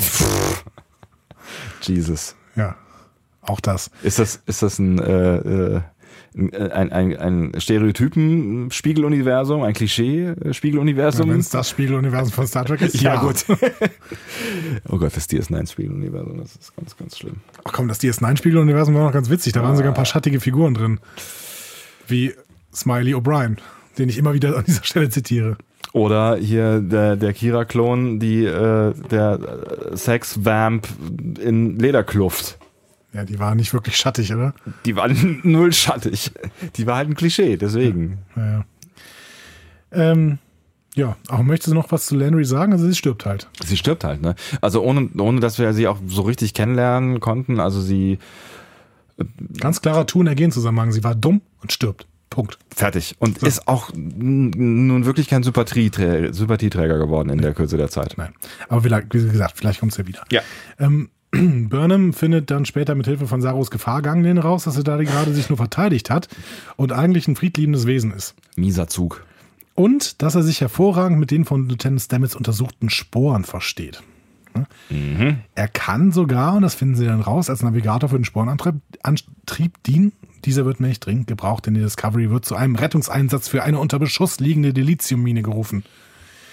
Äh, Locker nimmt den Einsatz natürlich an. Yeah, Krieg. Mhm. Und ähm, zeigt dann durch diesen funktionierenden Sporenantrieb und taktisches Geschickt, dass die Discovery kriegsbereit ist. Das passiert auf der Discovery und unterdessen schaffen Lorel und Vog es zwar ähm, das Sarkophagschiff wieder zum Laufen zu bringen, ähm, doch dann kommt Cole mhm. und der übernimmt, also das ist so der Chef vom Haus Core, das wir auch aus den späteren Serien noch kennen, und ähm, der übernimmt das Sarkophagschiff und äh, verbannt Vog. Lorel rettet Vog dann mit der Bedingung, dass er alles opfern müsse. Alles. Alles. Ist schon auch eine spannende Folge, die, die so ein paar Weichen stellt, finde ja. ich. Ne? Also es ist schon schon, schon irgendwie so eine, so eine kleine Kernfolge, also nicht nur was die Klingonengeschichte angeht und die Zukunft ähm, von, von Lirel und von Wok und von Koll auch so. Ähm, es ist auch so ein bisschen die, die, die Weichenstellung der Zukunft von der Discovery und ähm, Lorcas Kriegstreiberei. So, ja. ne? Für mich sind wir hier in der ganz großen Hochphase äh, der ersten Halbstaffel, muss ich sagen. Mhm. Also die Folge und auch die danach, das waren so meine, meine Lieblingsfolgen, vielleicht mit der letzten Folge noch. Und dementsprechend, also hier war ich richtig, richtig drin und habe mich so richtig, richtig, richtig gefreut, dass diese Serie existiert. Freue ich mich eigentlich bei jeder Folge, aber. Ja, aber ich weiß, was du meinst. So also das, das, war so auch so der erste Moment, wo man so ein bisschen das Gefühl dafür bekommen hat, wo will das eigentlich mit uns hin, auch wenn wir jetzt retrospektiv sagen müssen, dass wir da noch keine Ahnung hatten, wo diese Serie hin will, weil wir es eigentlich ehrlich gesagt jetzt auch noch, also wir haben eine, vielleicht eine größere Idee davon, aber so richtig wissen wir es immer noch nicht. Ne? Aber das, das ähm, ging mir auch so, weil man da halt tatsächlich dann so, so ein bisschen so ein größeres Ganzes ähm, endlich entdeckt hat, während wir vorher immer nur so Happen hingeworfen bekommen haben. Ja, und wir haben, hatten ne? klassische Star Trek-Motive, wir hatten diese, diese Erforschung des Tardigraden, ne? ethische Fragen, mhm. was darf ich eigentlich, was macht eigentlich Sinn, ähm, was wiegen Vorurteile eigentlich und was sind Vorurteile wert, wenn man mal ein bisschen näher hinguckt, so, ne? Und das, ähm, die Klingonen waren wieder da, die Story fand ich von Anfang an richtig gut, auch wenn ich Probleme mit dem Design am Anfang hatte. Und ähm, wie gesagt, da ist auch erstmal reingekommen, was Lorel eigentlich für eine schlaue Person ist. Und vielleicht gehen wir an der Stelle auch nochmal ein bisschen näher auf Lorel ein. Die ist, die ist wahnsinnig äh, spannend. Es ist vielleicht auch die Lorel-Folge, auch wenn sie nachher noch in der einen oder anderen Folge eine Bedeutung haben wird. Aber ich glaube, da ist das erste Mal klar geworden, was sie für ein, für ein Potenzial hat. Genau. Und da ist ja dann auch äh, eigentlich die Beziehung zwischen Lorel und Vog gezeichnet worden. Ähm, und auch die Vielschichtigkeit. Weil ich habe jetzt so beim, beim, beim zweiten Gucken auch so kurz nochmal so dieses Gefühl von, von, von Romance gehabt. Ähm hier wird auf jeden Fall deutlich, wie sehr auch Lorel von, von Vogue bewundert wird. Ne? Also, der, ja, also Vogue bewundert sie ja vor allen Dingen, weil Lorel so schlau ist und er, genau. glaube ich, schon relativ klar weiß, dass er, dass er halt nicht die hellste Kerze auf dem Kuchen ist. Genau. Also der sagt, aber Vielleicht liegt das auch einfach daran, dass Lorel so überschlau ist. Ich glaube, die, ich sehe ja weiterhin auch mit der letzten Folge, dass die alles in der Hand hat. Die ist, die ist die absolute Chefin im Ring. Und zu Lorel, das ist ganz spannend. Wir haben ja so ein bisschen, ich habe, beziehungsweise ich habe so ein bisschen diesen ähm, Redaktionsplan für heute geschrieben mhm. und habe so gedacht, okay, wir schreiben zu jeder einzelnen Figur so ein bisschen das Feedback der Leute rein. Ja. Zu Lorel nichts gekommen. Original gar nichts. Ne? So, es wurden ab und zu mal so Andeutungen gemacht, äh, der Beziehung von Tyler zu Lorel. Zu Tyler ist, sind unfassbar viele Sachen gekommen. Ja. Zu Lorel irgendwie gar nichts. Wir wissen auch kaum was. Ne? Also, die ist sicherlich von den Klingonen die interessanteste Person. Definitiv. Wenn man mal Wok außen vor lässt, den wir nicht so richtig kennengelernt haben. Ja. Ne? Oder vielleicht doch. Oder vielleicht doch. Wir wissen, Lorel stammt aus dem Haus der Mokai diesem Haus der Lügner und Spione, wie sie selber sagt. Ich habe übrigens ähm, nochmal ähm, bei Voyager äh, eine Folge gefunden, wo das tatsächlich vorkommt. Ja, ich meine, da haben wir da nicht auch schon mal drüber gesprochen, da waren wir uns aber nicht so ganz sicher, ne? Ja, ich habe es aber jetzt gefunden. Mhm. Also das ist eine Folge, wo die Herogen, das ist diese diese besonders schnelle Spezies, ja. die ähm, schaffen es, äh, die die programmieren irgendwie ein Holodeck-Programm ähm, und da ist Janeway ähm, eine Vertreterin des Haus Mokai. Aha. Also Janeway als Klingonin. Ich verstehe. Ja. in diesem Holodeck-Programm. Aber äh, wie war das, war das nicht so, dass, dass ähm, Lirel zwei Häuser hatte? Also sie musste sich, sie erzählt doch irgendwann mal, dass sie sich irgendwie zwischen äh, zwei Häusern äh, entscheiden sollte oder sowas? Ja, weil sie glühende Anhänger Tekufmas, glühende Anhängerin Tekufmas war und ihr Vater wohl auch schon, oder? Ah, das weil kann die, sein. die, die, der, die Mutter stammt aus dem Haus Mokai Mhm. und äh, der Vater irgendwie nicht. Also sie wird uns dann, irgend- also Lerei wird uns als äh, Anhängerin Tekufmas vorgestellt, wird uns am Anfang bereits in seinem engsten Rat vorgestellt, wirkt aber spätestens nach der letzten Episode jetzt so, als hätte sie auf jeden Fall eine eigene Agenda, eigentlich schon von Anfang an. Ne? Ja, also das, das ich glaube, das kann man relativ eindeutig sagen. Also spätestens mit ähm, mit mit mit dem mit dem Sturz der Kufmas war, glaube ich, klar, dass sie da jetzt irgendwas tun Ja. wollen will, weil wenn sie Tekufma Anhänger gewesen ist, kommt da auf jeden Fall niemand nach, der in seinem Sinne. Also vielleicht dann hätte sie noch Vog instrumentalisieren können, aber ich glaube, da war ihr auch bewusst, dass er möglicherweise nur als als äh, ja, als so eine Art Führerfigur, als transparent oder sowas sich eignet, weil er halt nicht so. Ich, ich weiß es auch nicht, ob Tekufma jetzt der geilste Anführer der, der halt Klingon-Geschichte Vision. gewesen wäre. Eine Vision ist wichtig, glaube ich, an der Stelle. Ja, und, und, und, und Vog ist halt so, so devot. Ich weiß nicht, ob der das, das gebacken bekommen hätte, dann auch wirklich. Aber offenbar hat Lorel ja Interesse an Vog, beziehungsweise Interesse an Ash Tyler. Oder beides.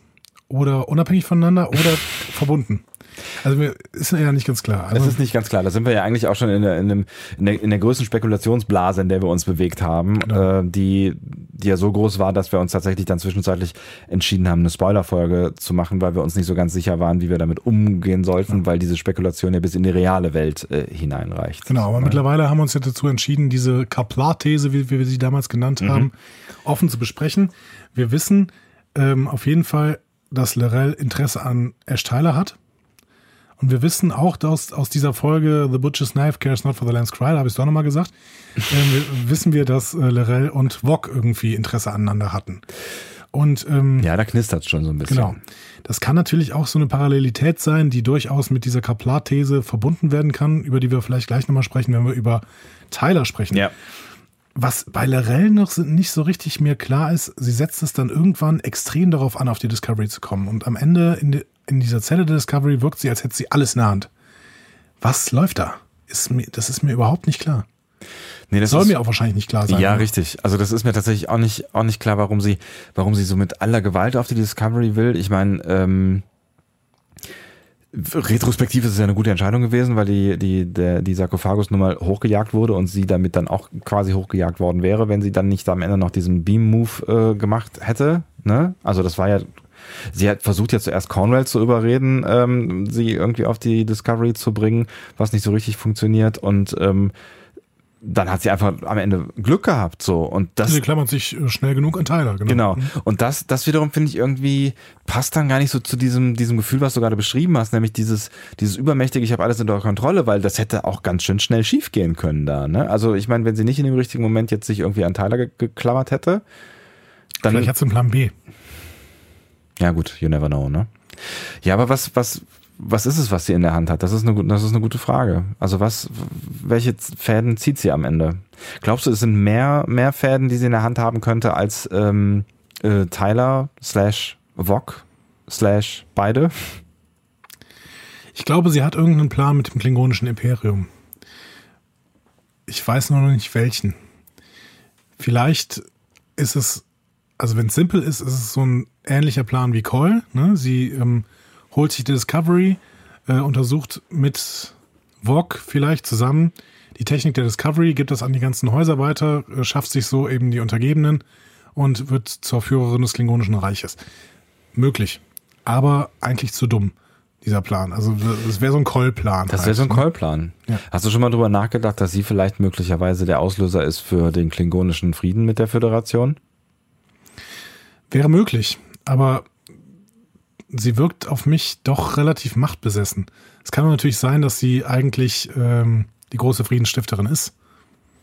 Ja, vielleicht äh, zu irgendeinem Preis, den sie dafür sich drin, also ich glaube auch nicht, dass sie se- vollständig selbstlos handelt, aber vielleicht ist irgendwas was drin für sie, was wir jetzt noch nicht sehen oder wissen. Oder es wird ganz stark mit dem Kanon verknüpft und sie hat irgendwie Ahnung von diesem Augment-Virus, der ähm, in verschiedensten Serien ja angesprochen, nee, eigentlich nur in Enterprise, glaube ich, angesprochen wird. Eigentlich nur in Enterprise, ja. Der den Klingonen halt äh, dieses menschliche Aussehen gegeben hat und möchte vielleicht diesen Augment-Virus weiter verbreiten. Interessant. Wäre zumindest dann irgendwie die Verknüpfung auch mit dem Kanon, dass die Klingonen plötzlich anders aussehen. Das wäre natürlich äh, ein geschickter Move, wenn man das in der Serie ähm, erklären, mal erklären würde, so, ne? Ähm, Aber wenn das der Haupthandlungsstrang der Serie ist, dann ist es schon ein bisschen sehr stark Fanservice, oder? ja. Ja, vor allen Dingen interessiert das möglicherweise auch Menschen so gar nicht, die mit Star Trek sonst nichts zu tun haben, aber vielleicht die Serie ganz geil finden. Ja. Und ich glaube, die gibt es. Ja, ich glaube, da, da ist schon irgendwas Größeres, irgendwas Größeres auf, auf irgendeiner sehr geschickt taktischen Ebene am Start. Was, was, was ich leider auch noch nicht durch, durchblicke. Also weder, weder ähm, in Bezug auf, auf Teile auf VOG noch in Bezug auf mögliche andere Konstellationen auf dem Schiff, weil man könnte ja auch mal drüber nachdenken, ob ähm, sie möglicherweise halt auch nicht aus dieser Dimension ist oder ob sie vielleicht irgendwas mit Lorca am Hut hat oder ob es da noch irgendwelche anderen Connections gibt, so, ne? aber da gibt's auch nicht so wirklich Anhaltspunkte, ne? Ich glaube bis jetzt, dass die Klingonen keinerlei Ahnung von diesen mehreren Dimensionen haben. Auch Lorel nicht. Aber andererseits sind wir uns, glaube ich, einig, dass Lorel so geschrieben ist, dass da noch irgendwas ist. Ja, Ne? da ist So. auf jeden Fall irgendwas. Also ich meine, der, der, der Cliffhanger am Ende der neunten Folge, der war ja doch relativ eindeutig, was, was Tyler angeht. Also da, also allein der Part, da kann eine ganze Menge drin stecken. Gehen wir mal in die nächste Folge und kommen dann zu Ash Tyler. Nämlich die nächste Folge ist Choose Your Pain und das ist die Folge, wo Ash Tyler zum ersten Mal auftaucht. Ähm, Handlung nach, der, nach irgendeiner Admiralskonferenz, äh, in der Lorca das einzige Mal außerhalb der Discovery zu sehen ist.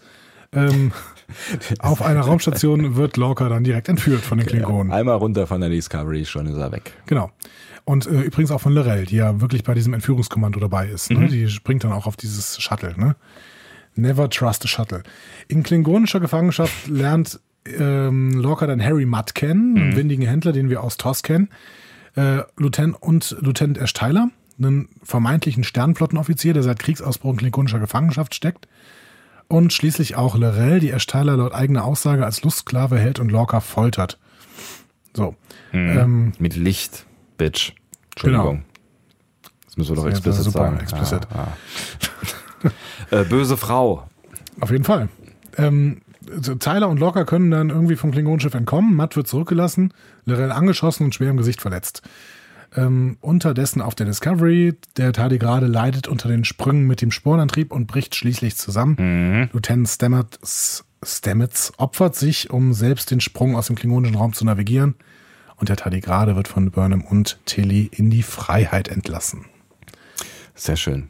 Also hier Das- schließt sich einerseits diese äh, wunderschöne Tardigradenhandlung, die mir wirklich sehr, sehr gut gefallen hat. Die hat mir auch sehr gut gefallen. Hatte ich eigentlich erzählt, dass ähm, ich äh, hier in, in der Sonntagssendung, die ähm, ich mache, ähm, von diesem Wissen profitieren konnte?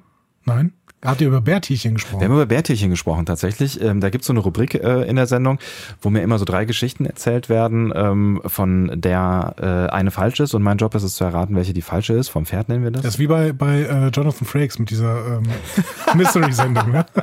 ungefähr genau das gleiche Konzept. Wir haben auch diese mystische Melodie und so. Nee, alles ganz anders. Eine dieser Geschichten ist frei erfunden. Was glauben Sie? naja, und auf jeden Fall ging es da halt auch um Bärtierchen und ähm, die besonderen Fähigkeiten von Bärtierchen. Und da habe ich dann äh, tatsächlich mit dem Wissen, was wir uns hier über Star Trek angeeignet haben, punkten können, weil ich habe nämlich zum Beispiel richtig erkannt, dass Bärtierchen einen Ausflug ins Weltall überlebt haben. Also die haben die Fähigkeit tatsächlich, sich in diesen, diesen äh, Pausenzustand zu versetzen, wie wir das dann auch in der Folge gesehen haben, komplett das Wasser zu äh, reduzieren und ähm, wenn die das schnell genug schaffen, dann äh, können die da Jahre in diesem Zustand bleiben. Und äh, man hat die mal auf so eine Rakete gepappt vorne drauf, ist damit einmal irgendwie um die Erde geflogen oder zum Mond oder was auch immer und dann sind die wieder runtergekommen, hat Wasser drüber gekippt und die haben wieder gelebt. Also coole, coole Teile. Klingt auch ein bisschen nach diesen ähm, Urzeitkrebsen, die bei der Yps drin waren. Die haben auch immer wieder gelebt, wenn man Wasser drüber gekippt hat. Ja, aber nur wenn, wenn die, wenn man die Eier da reingekippt hat, oder? Nein, die konnten. Oder hier die, die Rose von Jericho. Auch die, sobald man Wasser irgendwo, sobald man in Wasser legt, geht die wieder auf. Was ich eigentlich nur sagen wollte. Ist deine Sendung denn eigentlich als Podcast ver äh, verfügbar, lieber Sebastian? Noch nicht in, äh, in Gänze, aber im äh, linearen Stream-Radio-Programm zu empfangen. Aber ich mache da ja keine Werbung, oder? Self-Plug. Deutschlandfunknova.de. Vielen Dank. Jeden Sie Sonntag. hören 8 bis 10. 12. 8 bis 12. Ja, egal. Nein, äh, aber ich fand es ganz witzig, dass wir tatsächlich relativ schnell danach diese, diese äh, Geschichten hatten. Ähm, und dann habe ich gemerkt, Star Trek Discovery bildet. Ja. Weil äh, fand ich auch ganz schön, dass sie das so authentisch gemacht haben. Also das ist wirklich klar, ich meine, diese Bärtierchen, die sind Millimeter groß oder noch nicht mal. Ähm, und äh, das, das, äh, der Tardigrade war ja doch so ein bisschen äh, größer. Aber ja, aber das, das sprechen sie auch an. Genau das, das war sehr authentisch, was sie da gezeigt haben. Das ja. war sehr nah an, an Wissenschaft, an realem Leben. Ja. Also total toll, ähm, diese Tardigraden-Story und die geht hier zu und die wird auch gut aufgelöst, finde ich. Also wenn diese, diese letzte Szene, wenn der Tardigrade eben diesen Dimensionssprung macht, weil er sich plötzlich wieder in seiner Umgebung befindet, äh, war schon sehr, sehr schön für Ach, mich, schön. hat mir das Herz erwärmt. Ach, und ist doch schön, wenn dir mal was das Herz erwärmt. Gleichzeitig hat mir nicht das Herz erwärmt, wie es in dieser klingonischen Zelle aussah, was Lerell damit äh, Lorca gemacht hat, aber das war halt für mich richtig spannend. Mhm. Und auch hinterfragenswürdig, weil irgendwie ähm, das Lorca da matt zurücklässt, hm, hätte Picard nicht gemacht. Hätte Picard nicht gemacht, auch definitiv ja. nicht. Aber ähm, fandst du es tatsächlich auch handlungsmäßig spannend? Weil ich fand, das Spannende an der Folge waren eher so die Charaktere und so dieses, dieses Herausfinden von, wer sind die eigentlich und was soll das jetzt eigentlich? Weil ähm, so eine richtige Spannung vom Gefühl her, finde ich, ist in der Folge nicht so aufgetaucht. Vielleicht am Ende dann, als sie fliehen und so, also so die letzte, die letzte Sequenz und dann auch mit der, mit der Verfolgungsjagd und so. Das war schon spannend. Aber in der Zelle. Ja, für mich war die Spannung da, muss ich sagen. Ja? Mhm. In der Zelle äh, fand ich, fand ich, fand ich sehr interessant. Ähm, aber nicht so, also nicht so in, in, in dem Sinne spannend, spannend, wie zum Beispiel jetzt die letzte Folge spannend war. Die fand ich mega spannend. Ja, die letzte Folge hatte nochmal eigene Qualitäten, aber hier bei, bei Choose Your Pain, das, das war schon mein absolutes Highlight der, der Halbstaffel, mhm. wenn man die letzte Folge mal ausklammert. Ja. Das ist schon, ist schon richtig toll gewesen. Ich mochte die auch, definitiv. Und, und Ash Tyler ist einfach super interessant, vor allen Dingen, wenn man eben dran denkt, dass die letzte Folge eben mit, mit dem Satz von Lorel aufgehört hatte, okay, Vog, du musst alles opfern. Ne? Und Vog ist weg und Tyler ist da. Genau. So. Und Tyler erzählt Unsinn. Ne? Weil Tyler erzählt dann ja, ja, und ich bin jetzt schon ganz lang hier und äh, Lerell äh, hat Gefallen an mir gefunden und äh, vergewaltigt mich jedes Mal. Und dann denkst, äh, Lerell ist aber noch nicht so lange hier, mein Freund. Also irgendwas stimmt hier nicht. Ne? So. Ähm, und Irgendwas das, stimmt auf jeden Fall nicht. Und das ja. bringt uns dann zu Ash Tyler, über den wir uns jetzt mal ein bisschen unterhalten, weil da wollen auch ganz, ganz viele unserer Hörer drüber reden. Ja, der ist ja auch vielleicht eine der, also nicht charakterlich spannendsten Figuren, aber ja, was, von der Geschichte her. Von der Geschichte her ist er, ist er schon ein, ein Dreh- und Angelpunkt. Also es gibt bei Ash Tyler zwei Erzählebenen. Ne? Es gibt das, was uns die Serie von ihm berichtet, und es gibt eine Ebene, die wir interpretieren. Auf dieser ersten Ebene ist Ash Tyler ein ehemaliger Kriegsgefangener der Klingonen. Ähm, während der Schlacht am Doppelstern wurde er gefangen genommen und auf ein klingonisches Kriegsschiff gebracht. Dort hat er dann nur überlebt, weil Lorel, die eigentlich erst sechs Monate später auf das Schiff kommen konnte, Gefallen an ihm gefunden hat. Ash Tyler ist ein guter Kämpfer, träumt von einem Haus in irgendeinem amerikanischen See und scheint bei den Frauen sehr gut anzukommen. Empathisch, kämpferisch, nett. Ein Traumtyp. Das hätte nicht besser zusammenfassen können. Vielen Dank dafür. Ja, also. Wir hätten Musik drunter legen sollen. Ja, genau. Unsere Susi, das hier mal zusammen. Ein Traumtyp. Ja. Entscheide dich jetzt. Die andere Ebene, die uns äh, irgendwie im Gedächtnis, im Kopf rumspukt und sicherlich auch irgendeine Bewandtnis hat, ist, Ash Tyler ist der von Lorel umoperierte Wok, ein äh, ehemaliger Jünger der Kufmas, der von Kroll aus dem Klingonischen Reich verstoßen würde. Ähm, er ist dann als Schläfer an Bord der Discovery oder spioniert dort für die Klingonen. Ist man ist man sich noch nicht ganz sicher. Ja, es ist, es ist ja vieles nicht sicher. Ne? Also es gibt ja, ähm, wie gesagt, so, so ein paar Hinweise auf diese Theorie, auch aus dem ähm, realen Leben. Ähm, genau, den Schauspieler, der angegeben wird für ähm, Vogue, den gibt es nicht. Javid Iqbal. Zum Beispiel, auch wenn er mittlerweile einen äh, IMDB-Eintrag, einen Twitter-Account und äh, einen Wikipedia-Eintrag wahrscheinlich mittlerweile hat oder so, ne? Bestimmt. Ja. Ähm, das, das, das ist natürlich schon so ein, so ein, so ein Hinweis irgendwie mit dem, mit einem, mit einem ganzen Zaun wird da gewunken eigentlich. Ja. Ne? Ich frage mich auch die ganze Zeit, ob die Leute, die Discovery machen, das wollten mhm. oder ob die gedacht haben, okay, das kriegt keiner raus. Ja, Weil dann die wären sie schon doch- relativ dumm, ehrlich das, gesagt. Genau, das sind doch, das sind ja, das sind ja zum Teil schon auch wirkliche Fans mit an, an, an, am Start und ich glaube auch Leute, die die Szene kennen und wissen, wie Trekkies sind und so. Kann ich mir nicht vorstellen, dass da jemand gedacht hat, dass wenn man da irgendwo was versteckt, dass es niemandem auffällt. Vielleicht nicht der breiten Masse, aber das, das, wird- das wird ja dank Netz trotzdem diskutiert. Aber ich finde das letzte, was du gesagt hast, irgendwie ganz spannend. Ähm, wo ich mich auch schon gefragt habe, so jetzt auch nach der, nach der letzten Folge, was ist er denn dann am Ende? Also nehmen wir mal an, das stimmt. Und so diese letzte Szene mit Lorel, wo ähm, er dann ja fragt, irgendwie, was tust du mir an? Und sie sagt, es ist bald vorbei und so, ne? Ähm, das kann man ja auf verschiedenste Arten interpretieren. Nehmen wir mal an, es ist so, dass, dass ähm, Lorel äh, Vog umoperiert hat in Tyler. Glaubst du dann, er weiß als Tyler dann davon? Weil du hast gerade gesagt, er, vielleicht ist er Schläfer oder Spion, weil ich könnte mir vorstellen, dass er als Schläfer möglicherweise nur eine Ahnung davon hat, dass da irgendwas mit Lorel schiefgelaufen ist, aber dass er schon davon überzeugt ist, dass er eigentlich Tyler ist, weil ich glaube auch, dass, also ich würde ihm seine Gefühle für, für Burnham zum Beispiel abkaufen. Ja, wie das gemacht worden ist, also wir sind uns, glaube ich, einig, dass äh, da irgendwas Klingonisches in, in ihm drin ist. Ne? Wie das gemacht worden ist, ist immer noch so eine Frage. Da haben wir zum Beispiel den, den Felix, der uns da was zugeschrieben hat. Äh, nee, Felo, nicht Felix. Oder wahrscheinlich heißt der Felix. Der Felo hat äh, geschrieben, es könnte ja auch sein, einfach, dass Lorel meinte mit, du musst alles aufgeben oder du musst alles opfern, meinte sie, deinen Körper aufgeben, den wir als tote Hülle Koll vor die Füße werfen, um ihn in Sicherheit zu wiegen. Und ähm, stattdessen wird irgendwie alles sein Bewusstsein äh, auf einen menschlichen Körper übertragen. Und das war wirklich irgendwie Ash Tyler, den es dann wirklich gibt. Wäre auch eine Erklärung dafür, dass man offensichtlich in diesen Sternflotten-Datenbanken einen Ash Tyler findet.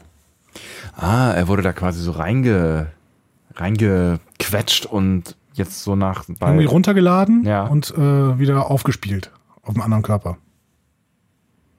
Oh, ist das spooky. Stell dir mal vor, du musst deinen Körper aufgeben. Oder vielleicht liegt er da jetzt noch irgendwo in Stasis irgendwo oder auf Eis oder so und man kann ihn dann nachher wieder zurück reinkopieren. Das stimmt, wir haben ihn nicht gesehen, ne?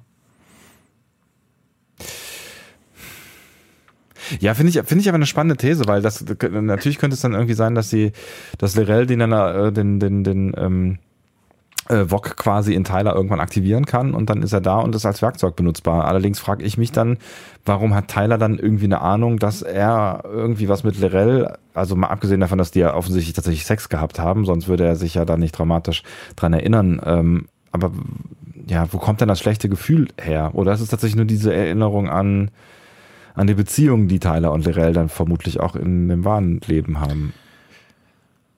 Ja, also es, da gibt's verschiedene Theorien. Ja. Ja.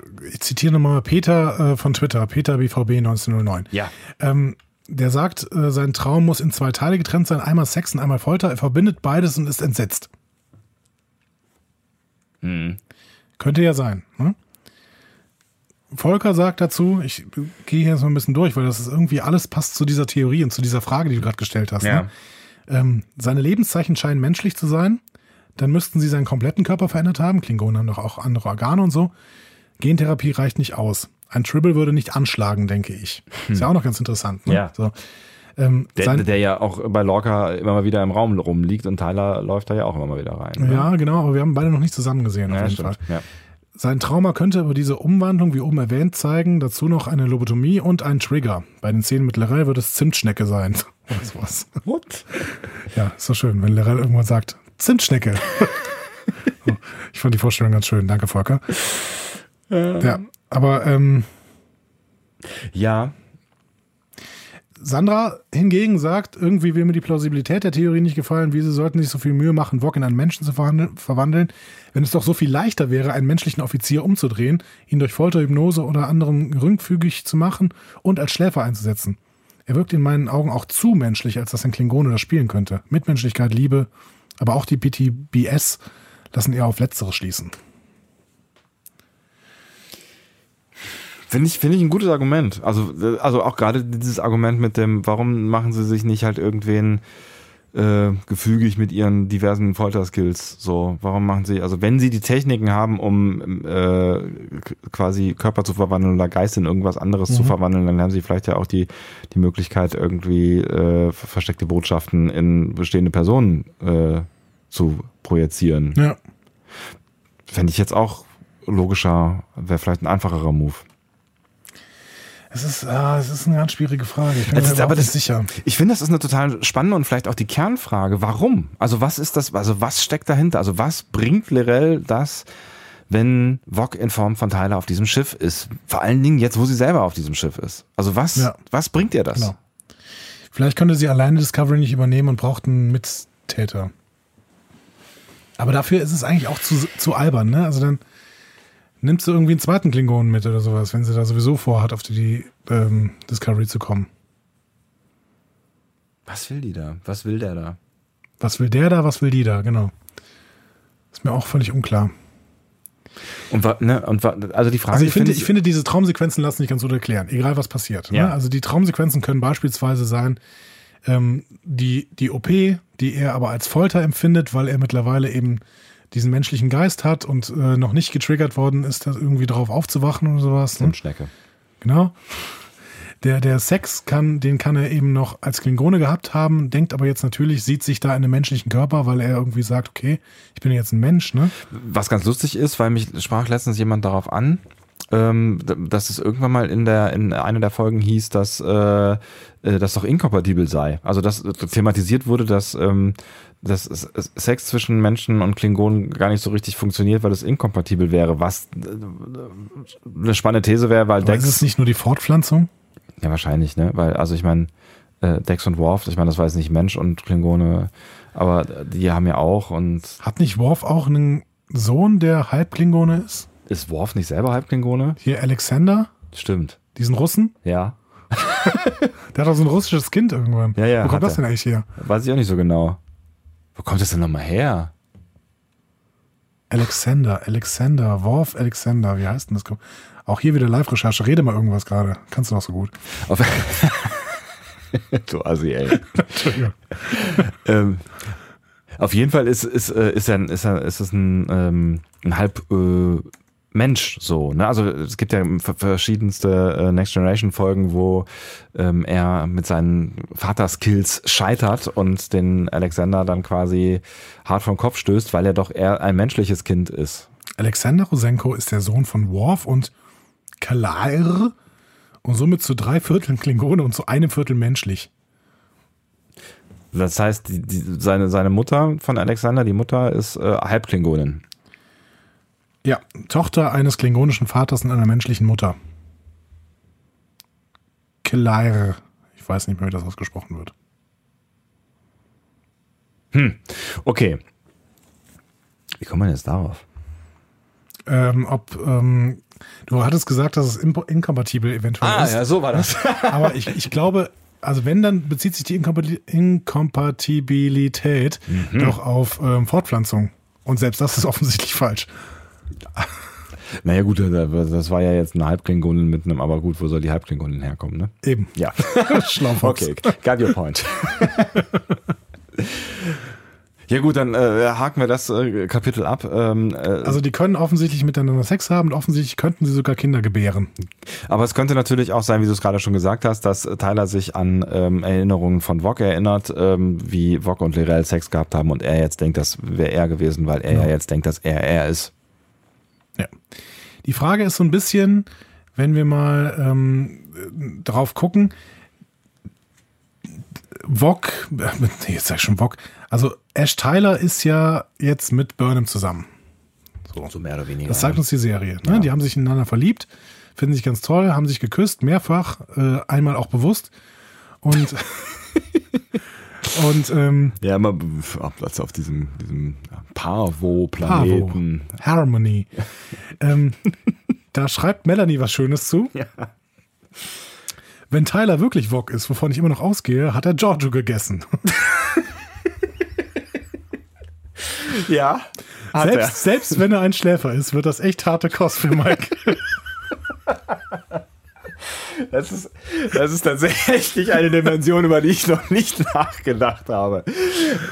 Das ist ja geil. Ja, das, äh, das wird ein interessanter Breakup-Talk. Genau. Oh, Jesus. Das, das, das, sind ja, das sind ja Verwicklungen her. Genau, also Wok, wir wissen, dass Wok Giorgio gegessen hat. Ja. Wir wissen, dass Tyler, äh, dass das Burnham äh, Giorgios Ziehtochter so ein bisschen war Ja. auch, ne? Also zumindest geistige Tochter oder. Giorgio war ihre Mentorin. Holla die Waldfee.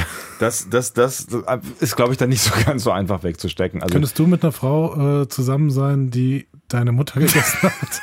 ist das eine hypothetische Frage? Hoffentlich. Äh, ich vermute nein, ja. Ja, schwierig. Ähm, Melanie sagt da übrigens zu, da wir uns im Star Trek-Universum befinden, glaube ich, dass nach einem Schock hier trotzdem die Chance der Vergebung besteht. Vor allem da er als Tyler ja nicht der Täter war. Ja, es, äh, ist halt die Frage, was passiert und ob aus Tyler irgendwann wieder Wok wird. Also ob das wirklich, also wenn die denn so zusammenhängen und ob, also was dann aus dieser Liebesbeziehung wird, die ja doch für äh, Burnham was sehr Exklusives ist, weil sie ja offensichtlich sich noch vorher noch nie er- verliebt hat. Fassen wir mal zusammen. Wir wissen, dass wir nichts wissen, Ja, mein Gott, wissen wir wenig da. aber ähm, es ist auf jeden Fall eine, so eine Nummer, die richtig schön geschrieben ist, ne, die uns spekulieren lässt, Ja.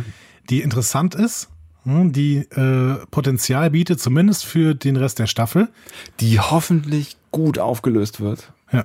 Weil äh, das, da- das, das hat einfach auch sehr, sehr viel Potenzial für vieles Unlogisches. Ja, das ist richtig. Und es ist halt schwierig, wenn eine Serie wirklich versucht, ganz, ganz viele Fässer aufzumachen. Ja. Die, die Schreiber müssen wirklich gut sein und versuchen, diese Fässer alle wieder zuzumachen. Vor allen Dingen, wenn die anfangen zu schreiben und es noch gar nicht so richtig klar ist, wie viele Folgen sie eigentlich schreiben und wie viele Staffeln und so ein Krams. Ich hoffe, die haben ganz großes, ganz große Pinnwand, wo so lose Fäden dranhängen, bei denen sie wissen, okay, diese losen Fäden müssen wir alle wieder irgendwie zusammenkriegen. Gibt's da nicht mittlerweile Computerprogramme für? Nein, Pinnwände. Ja, Entschuldigung, natürlich, Pinwände. Ja. So, Ja, wir kommen auf die ja. Insel des Vergessens, Ja. äh, den Fluss des Vergessens, nämlich auf Lethe. Ja. Lethe. Auch wenn wir hier, glaube ich, bei Tyler noch stundenlang hätten weiter diskutieren können und ihr ja auch wirklich sehr, sehr viel gefeedbackt habt zu, zu Tyler und dieser ganzen Kaplar-Theorie. Ich glaube, wir müssen tatsächlich am Ende festhalten, was du gerade äh, ja auch schon gesagt hast. Äh, wir wissen, dass wir nichts wissen und ähm, Ist ja auch was. ist ja auch was, genau. Und freuen uns sehr auf, auf, die, auf die Auflösung, die vermutlich aber noch so ein bisschen auf sich warten lässt, würde ich jetzt mal denken. Ja. Nach Absolithi. Absolut. Und ich äh, muss sagen, du hattest, ähm, um mir schon mal zu vorzugreifen, Lethe auch noch sehr, sehr hoch bewertet. Ne? Ich war da nicht so richtig der Meinung und ich habe jetzt beim zweiten Gucken auch gedacht, ah, die Folge stört schon. Und das ist nicht nur die Folge, die stört, aber Es ist nicht nur die Folge, die stört. Ich würde dir auf jeden Fall zu Teilen recht geben. Wobei ich fast sagen muss, ich habe ja damals gesagt, dass mich vor allen Dingen der, der Sarek-Strang langwe- gelangweilt hat. Ne? Den, ähm, ich weiß gar nicht mehr genau, ich glaube, da waren wir uns sogar so einigermaßen einig. Ne? Ähm, also du hast die wirklich, äh, du hast gesagt, die hat dir fast so gut gefallen wie Choose Your Pain und hast sie nur mit 8,5 statt 9 bewertet. Ja, ich glaube, wegen dem, wegen dem, was neben dem Sarek-Strang passiert ist. Ähm, über den Sarek-Strang muss man vielleicht auch nochmal ein, ein Stück weit reden. Und der, der hat mich auch beim zweiten Gucken immer noch gestört. Ja. Also, vielleicht erstmal was passiert. Ja, genau. Sarek wird Opfer eines Attentats von logischen Extremisten, die ihn wegen seiner Vermischung der menschlichen vulkanischen Kultur opfern wollen. Burnham, wegen dieser Gedankenkontrolle, die wir eben angesprochen haben, mit Sareks Katra ausgestattet, bricht mit Tyler und Tilly auf eine Rettungsmission auf und muss dabei mit Sareks Geist in seinen Gedanken ringen, bis sie ihn schließlich retten kann. Im wahrsten Sinne des Wortes. Im wahrsten Sinne des Wortes ringen, genau. Unterdessen auf der Discovery, Admiral Cornwall äußert Zweifel an Lorcas Zurechnungsfähigkeit. Lorca lenkt sie ab. Doch einer, nach einer nächtlichen Liebesnacht eskaliert die Situation durch so einen PTSD-Fall Lorcas. Und äh, Cornwall wird zum Glück für Lorca dann aber zu einer eigentlich für Sarah gedachten Friedensmission zu den Klingonen geschickt. Und das Treffen entpuppt sich als Falle und Cole nimmt Cornwall gefangen. So, und da ist halt so dieser Punkt, dass genau diese ganze Geschichte, also diese ganze Cornwell-Lorca-Geschichte, die finde ich nach wie vor sehr, sehr stark Ja. und extrem wichtig auch ähm, für die Handlung. Und deswegen kann ich verstehen, dass die Folge dir auch jetzt beim zweiten Durchgucken nochmal als Störelement auffällt. Ist, ist sie mir auch, aber irgendwie ist sie beim, ich finde so beim, beim, beim ähm, nahezu Binge-Watching ähm, stört sie nicht mehr so sehr, wie das andere Folgen getan haben. Genau, ich würde auch sagen, diese Ja. Neben Nebengeschichte ist richtig gut. Die schließt quasi an Choose Your Pain an und äh, du erlebst Lorca, der auf jeden Fall die interessante Person ist. Sarek ist hier einfach noch nicht so richtig als interessante Person charakterisiert. Der ist halt, der ist halt Sarek, so wie wir ihn kennen. Der ist so gut gespielt von James Frayne, ohne Frage. Ne? Aber ähm, der geht mir auch komplett auf die Nerven. Also was soll das? Also der, der erstmal diese logischen Extremisten, da kann man denken drüber, was man will. ja, da haben wir ja schon viel drüber Genau. diskutiert. Ich ja. weiß noch immer nicht, warum es Sinn macht, sich in die Luft zu sprengen. Die hätten auch einfach das Shuttle in die Luft sprengen können. Das wäre so selber Effekt gewesen. Ähm, aber gut. Aber dieses Kämpfen mit Sarek darum, dass man Sarek retten darf, das habe ich. Das ist saunervig. Also finde ich wirklich saunervig.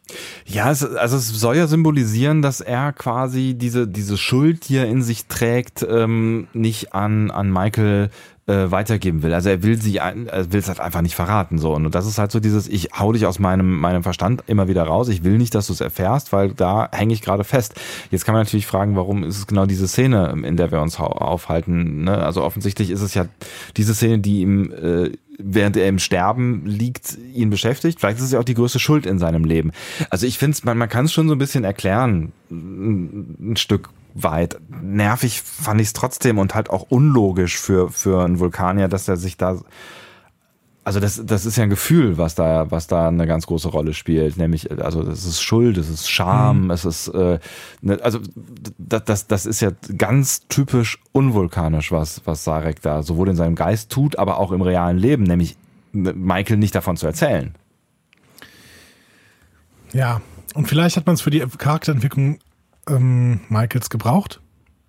Sarek hat's nicht gut getan. Also, also vor allen Dingen Leute, die jetzt Star Trek äh, vielleicht zum ersten Mal gucken, ähm, die diese Sarek-Figur noch gar nicht kennen, der ja wirklich ein mega spannender und cooler Typ ist und auch sehr, sehr differenziert und vielfältig gezeichnet wird äh, über die Jahre, ähm, dem würde dieser, dieser Kurzauftritt, den wir jetzt auf das, in Discovery bisher gesehen haben, irgendwie nicht gerecht. So, also das, also auch wenn er gut gespielt ist, ist, ist die Rolle Sarek bisher, also der hatte, der hatte irgendwie noch nicht die Fallhöhe. Ja, genau. So, wenn du, ja, wenn du Ich, was ich verstehe, ich verstehe aber, warum sie diese Folge gemacht haben. Also ich verstehe, dass sie erklären mussten, dass Burnham irgendwann so ein bisschen von ihrem, ja, von ihrem Problem das Gefühl zu haben, dass sie die enttäuschende Tochter von Sarek ist, Mhm. ne?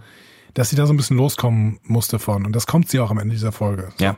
Damit die Charakterentwicklung von Burnham besser funktioniert. Aber das hätte man irgendwie anders erzählen können, weil das ist ein, sind einfach langweilige, langweilige Szenen. Dieser, dieser Kampf, der auch kaum Dialog hat. Also er hat irgendwie Dialog, aber es ist auch nicht so besonders ergiebig, finde ich. Und ähm, Es Ja, ist, es ist halt, es ist halt, ähm, niemand braucht Traumsequenzen. ich weiß, dass du Traumsequenzen mega hasst. Aber ähm, mich hat sie beim zweiten Mal gucken nicht so, so, so total mega gestört. Aber es ist definitiv etwas, was man, glaube ich, hätte schneller erzählen können. Also es ist einfach sehr viel Raum für sehr wenig Entwicklung am Ende. So, ne? Ja. Wohingegen die Nebenstory mit äh, Lorca und seiner Zurechnungsfähigkeit super ergiebig ist. Und da haben wir eben schon drüber gesprochen. Auch in aller Kürze so. Genau. Ne? Ja. Genau, also es sind ein paar kurze Szenen Ja. und man merkt wirklich, okay, Lorca möchte nicht über diese Sachen reden, über die Cornwall mit ihm reden will. Er schafft es auch, sie abzulenken. Er ist ein Schlaufuchs, er ist irgendwie auch ein Verführer an der Stelle. Ne? Und zu allen Mitteln bereit. Ne? Also das Ja. ist ja, also da, da sind wir dann auch wieder bei der Frage, wo du mich eben ausgelacht hast, äh, letzte Folge, wenn er halt Stamets hier seine Sternkarte zeigt. Ne?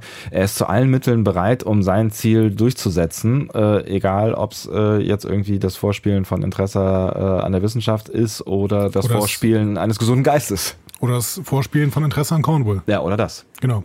Ja, also äh, Lo- Lorcas Charakter hat diese Folge richtig gut getan. Also, weil er ist noch böser so, und noch verrückter und noch unberechenbarer und noch psychotischer irgendwie. Und das ist natürlich richtig stark. Und es geht gut aus für Lorca, obwohl es schlecht ausgeht für Cornwall und schlecht ausgeht für quasi die Leute, an die wir unsere Sympathie hängen. Ja, definitiv. Und auch eigentlich für die Föderation, weil es ist ein, ein, kein, kein guter Tag für die Föderation am Ende und für nicht. den, für den Krieg, äh, der, der da doch über allem noch stark schwelt. Ähm, was ja so ein bisschen auffällig war, ist, dass Tilly quasi mittlerweile eine mehr und mehr wichtigere Position bekommt, weil sie darf mit auf diese Rettungsmission. Ne? Stimmt, ja, ja, genau. Sie betreut quasi Burnham bei ihrem Eintritt in die Gedanken. Tyler darf da auch mitfliegen, was, was seltsam ist, weil er gerade erst von einem klingonischen Schiff gerettet worden ist und sofort wieder in die Gefahr fliegen soll. Ja, aber das sind ja keine, keine Richtwerte, wie wir ja schon gemerkt haben. Ne? Der Genau. wird ja dann hinterher auch auf die Sarkophagus geschickt, auf das Schiff, wo er gefoltert wurde, was ja, wie wir dann auch ja schon festgestellt haben, keine so total geschickte Idee ist. Offensichtlich macht man sich vor Einsätzen nicht so super viele Gedanken darüber, was das für die Menschen bedeuten könnte, die dann auf den Einsätzen sind. Und ich glaube, möglicherweise kann man es da einfach erklären mit Lorca hat da gerade so einen, so einen Lieblingsneuen Sicherheitschef in Genau. sein Herzgeschoss geschlossen und äh, möchte sein, seine, seine Lieblings-Michael äh, gerne in guten Händen wissen. Offensichtlich. Und äh, Tilly ist halt mittlerweile tatsächlich zu sowas wie einer, wie einer ja schon Vertrauten von, von Michael ge geworden in ja, in den in den Grenzen des, des äh, Burnhamschen Geistes so, ne? Also die ist ja jetzt nicht so die zugänglichste Person, aber sie öffnet sich so Stückchen für Stückchen, ne? Aber das ist hier, finde ich, nochmal bemerkenswert, weil die ganze Zeit wird gezeigt, ja, sie ist irgendwie bei Stamets bei den Missionen am Start, weil sie grundsätzlich vielleicht seine Assistentin ist als Kadettin. Aber ähm, warum sie hier jetzt auf diese Rettungsmission mitfährt, ist ja wirklich nur der Bezug zu Burnham Ja. und ihre Kompetenz. Und offensichtlich wird gezeigt, dass Tilly Kompetenz hat, dass Ja. sie sich schnell in irgendwelche technischen Sachen einarbeiten kann. Und deswegen frage ich mich eigentlich, warum ist sie noch nicht befördert worden? Vielleicht, weil sie jetzt im Spiegeluniversum sowieso Captain ist, aber Ja. wir wissen es nicht, ne? Aber was, was wissen wir über Tilly? Ähm, sie stellt sich öfter als sozial isoliert dar. Die, diesen Eindruck kann man nicht teilen, wenn man diese Party am Anfang der nächsten Folge sieht. Ja, absolut nicht. Nee, da ist sie auf jeden Fall mittendrin. Genau. Sie redet viel, lernt aber im Verlauf der ersten Halbstaffel auch Gott sei Dank immer öfter zu schweigen und zuzuhören. Das gibt ihr so ein bisschen dann die Rolle des Counselors. Mhm. Ne? Ähm, Tilly selbst will aber sicherlich nicht Counselor werden, sondern höher hinaus und ist überzeugt davon, irgendwann Captain zu werden. Das betont sie ja auch gerne auch immer mal wieder. Ne? Genau. Und ähm, das mit dem Counselor finde ich ganz spannend, weil sie ja nicht nur Ansprechperson äh, für, für Michael ist. Es gibt ja dann auch die, die Szene in der ähm, übernächsten Folge ist es dann, glaube ich, Genau. äh, ähm, Wo sie mit Stamets wo sie redet. mit Stamets Mhm. redet. Und Stamets quasi Tilly als, als einzige ins Vertrauen zieht und nach zugegebenermaßen ein bisschen nachbohren dann auch erzählt, dass, dass es da doch Nebeneffekte gibt, die er nicht so geil findet und nicht, sich nicht erklären kann durch diese Sprünge, die er halt macht. Ne? Ich finde es übrigens großartig, dass in der gesamten Halbstaffel Lorca nicht ein Wort mit Tilly redet. Das ist mir noch gar nicht Hab ich beim aufgefallen. Rewatch nochmal drauf geachtet. Der redet kein einziges Wort mit Tilly. Ja, Er äh, ignoriert sie am Anfang ja, also das ist, glaube ich, auch der einzige Moment, wo sie wirklich aufeinandertreffen. Hier ähm, bei äh, in dieser Folge, wo die, wo die dieses Ding da aufbricht und Lorca geht einfach an ihr vorbei. in, im, im Shuttle da, ne? Genau. Ja. Also da bindet sie sich gerade irgendwie die Schuhe oder sowas und Lorca geht an ihr vorbei und ignoriert sie völlig.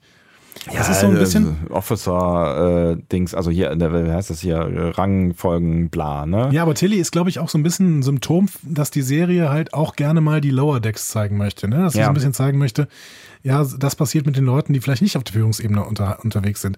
Denn, worüber wir überhaupt noch nicht gesprochen haben, weil wir noch nicht über Stamets auch gesprochen haben, das kommt nach der nächsten Folge, weil es da Sinn macht, Ja. ähm, das scheinen auch alles nicht unbedingt Führungsoffiziere zu sein. Die, die, wir, die wir kennenlernen. Ich bin mir nämlich noch immer nicht sicher, ob Stamets überhaupt Chefingenieur ist. Ich glaube es nämlich nicht. Aber wer ist dann Chefingenieur? Den kennen wir nicht. Und was, was wir sicher wissen, weil das wurde zwischendurch mal gesagt, ich glaube nicht in der Serie, sondern in irgendeinem Kommentar von irgendwelchen Produzenten, Kalber ist nicht der Chefarzt. Ach, echt? Nee. Ach. Ja, man ist das so gewohnt Ich aus glaube, den. Kalber sagt auch irgendwann mal, ja, ich muss noch zu so einer Operation oder sowas und äh, sonst äh, ist mein Chef böse oder irgendwie sowas, ne? man, man, man ist das halt aus anderen Star Trek-Serien gewohnt, dass man immer nur die Abteilungsleiter äh, Genau. sieht, ne? Also es Genau. ist ja ausschließlich immer und überall so, dass man mit Abteilungsleitern zu tun hat. Ja. Nur Führungspersonal. Das ist natürlich eigentlich ganz spannend, ne? Also wenn, wenn, wenn man da quasi irgendwie nicht die, aber dann ist natürlich auch irgendwie so ein bisschen komisch, äh, wenn man so die anderen Menschen nicht sieht. Ja, wir haben den Sicherheitschef, ja. Und wir haben Specialist. Und wir haben den ersten. Also das sind ja schon ein paar Führungsoffiziere. Absolut, aber nee, ich meine jetzt zum Beispiel auch, dass man dann vielleicht den Chef von Stamets nicht sieht, oder? Also das ist ja dann schon irgendwie, also so der, der Chefingenieur eines Schiffs. Vielleicht sieht man ihn nicht, weil gerade Stamets den neuen Antrieb hat. So, und der Sicherheitsoffizier wäre genau dann zuständig, wenn der alte Antrieb ausfällt. Also wenn dieses Warp-Ding irgendwie gefragt wäre. Hm. Weiß ich nicht. Vielleicht ist das auch alles Quatsch. Ja. Vielleicht, Was habe ich gesagt? Sicherheitschef, egal. Äh, genau, Ja. Chefingenieur. Ja, vielleicht ist das auch alles Quatsch.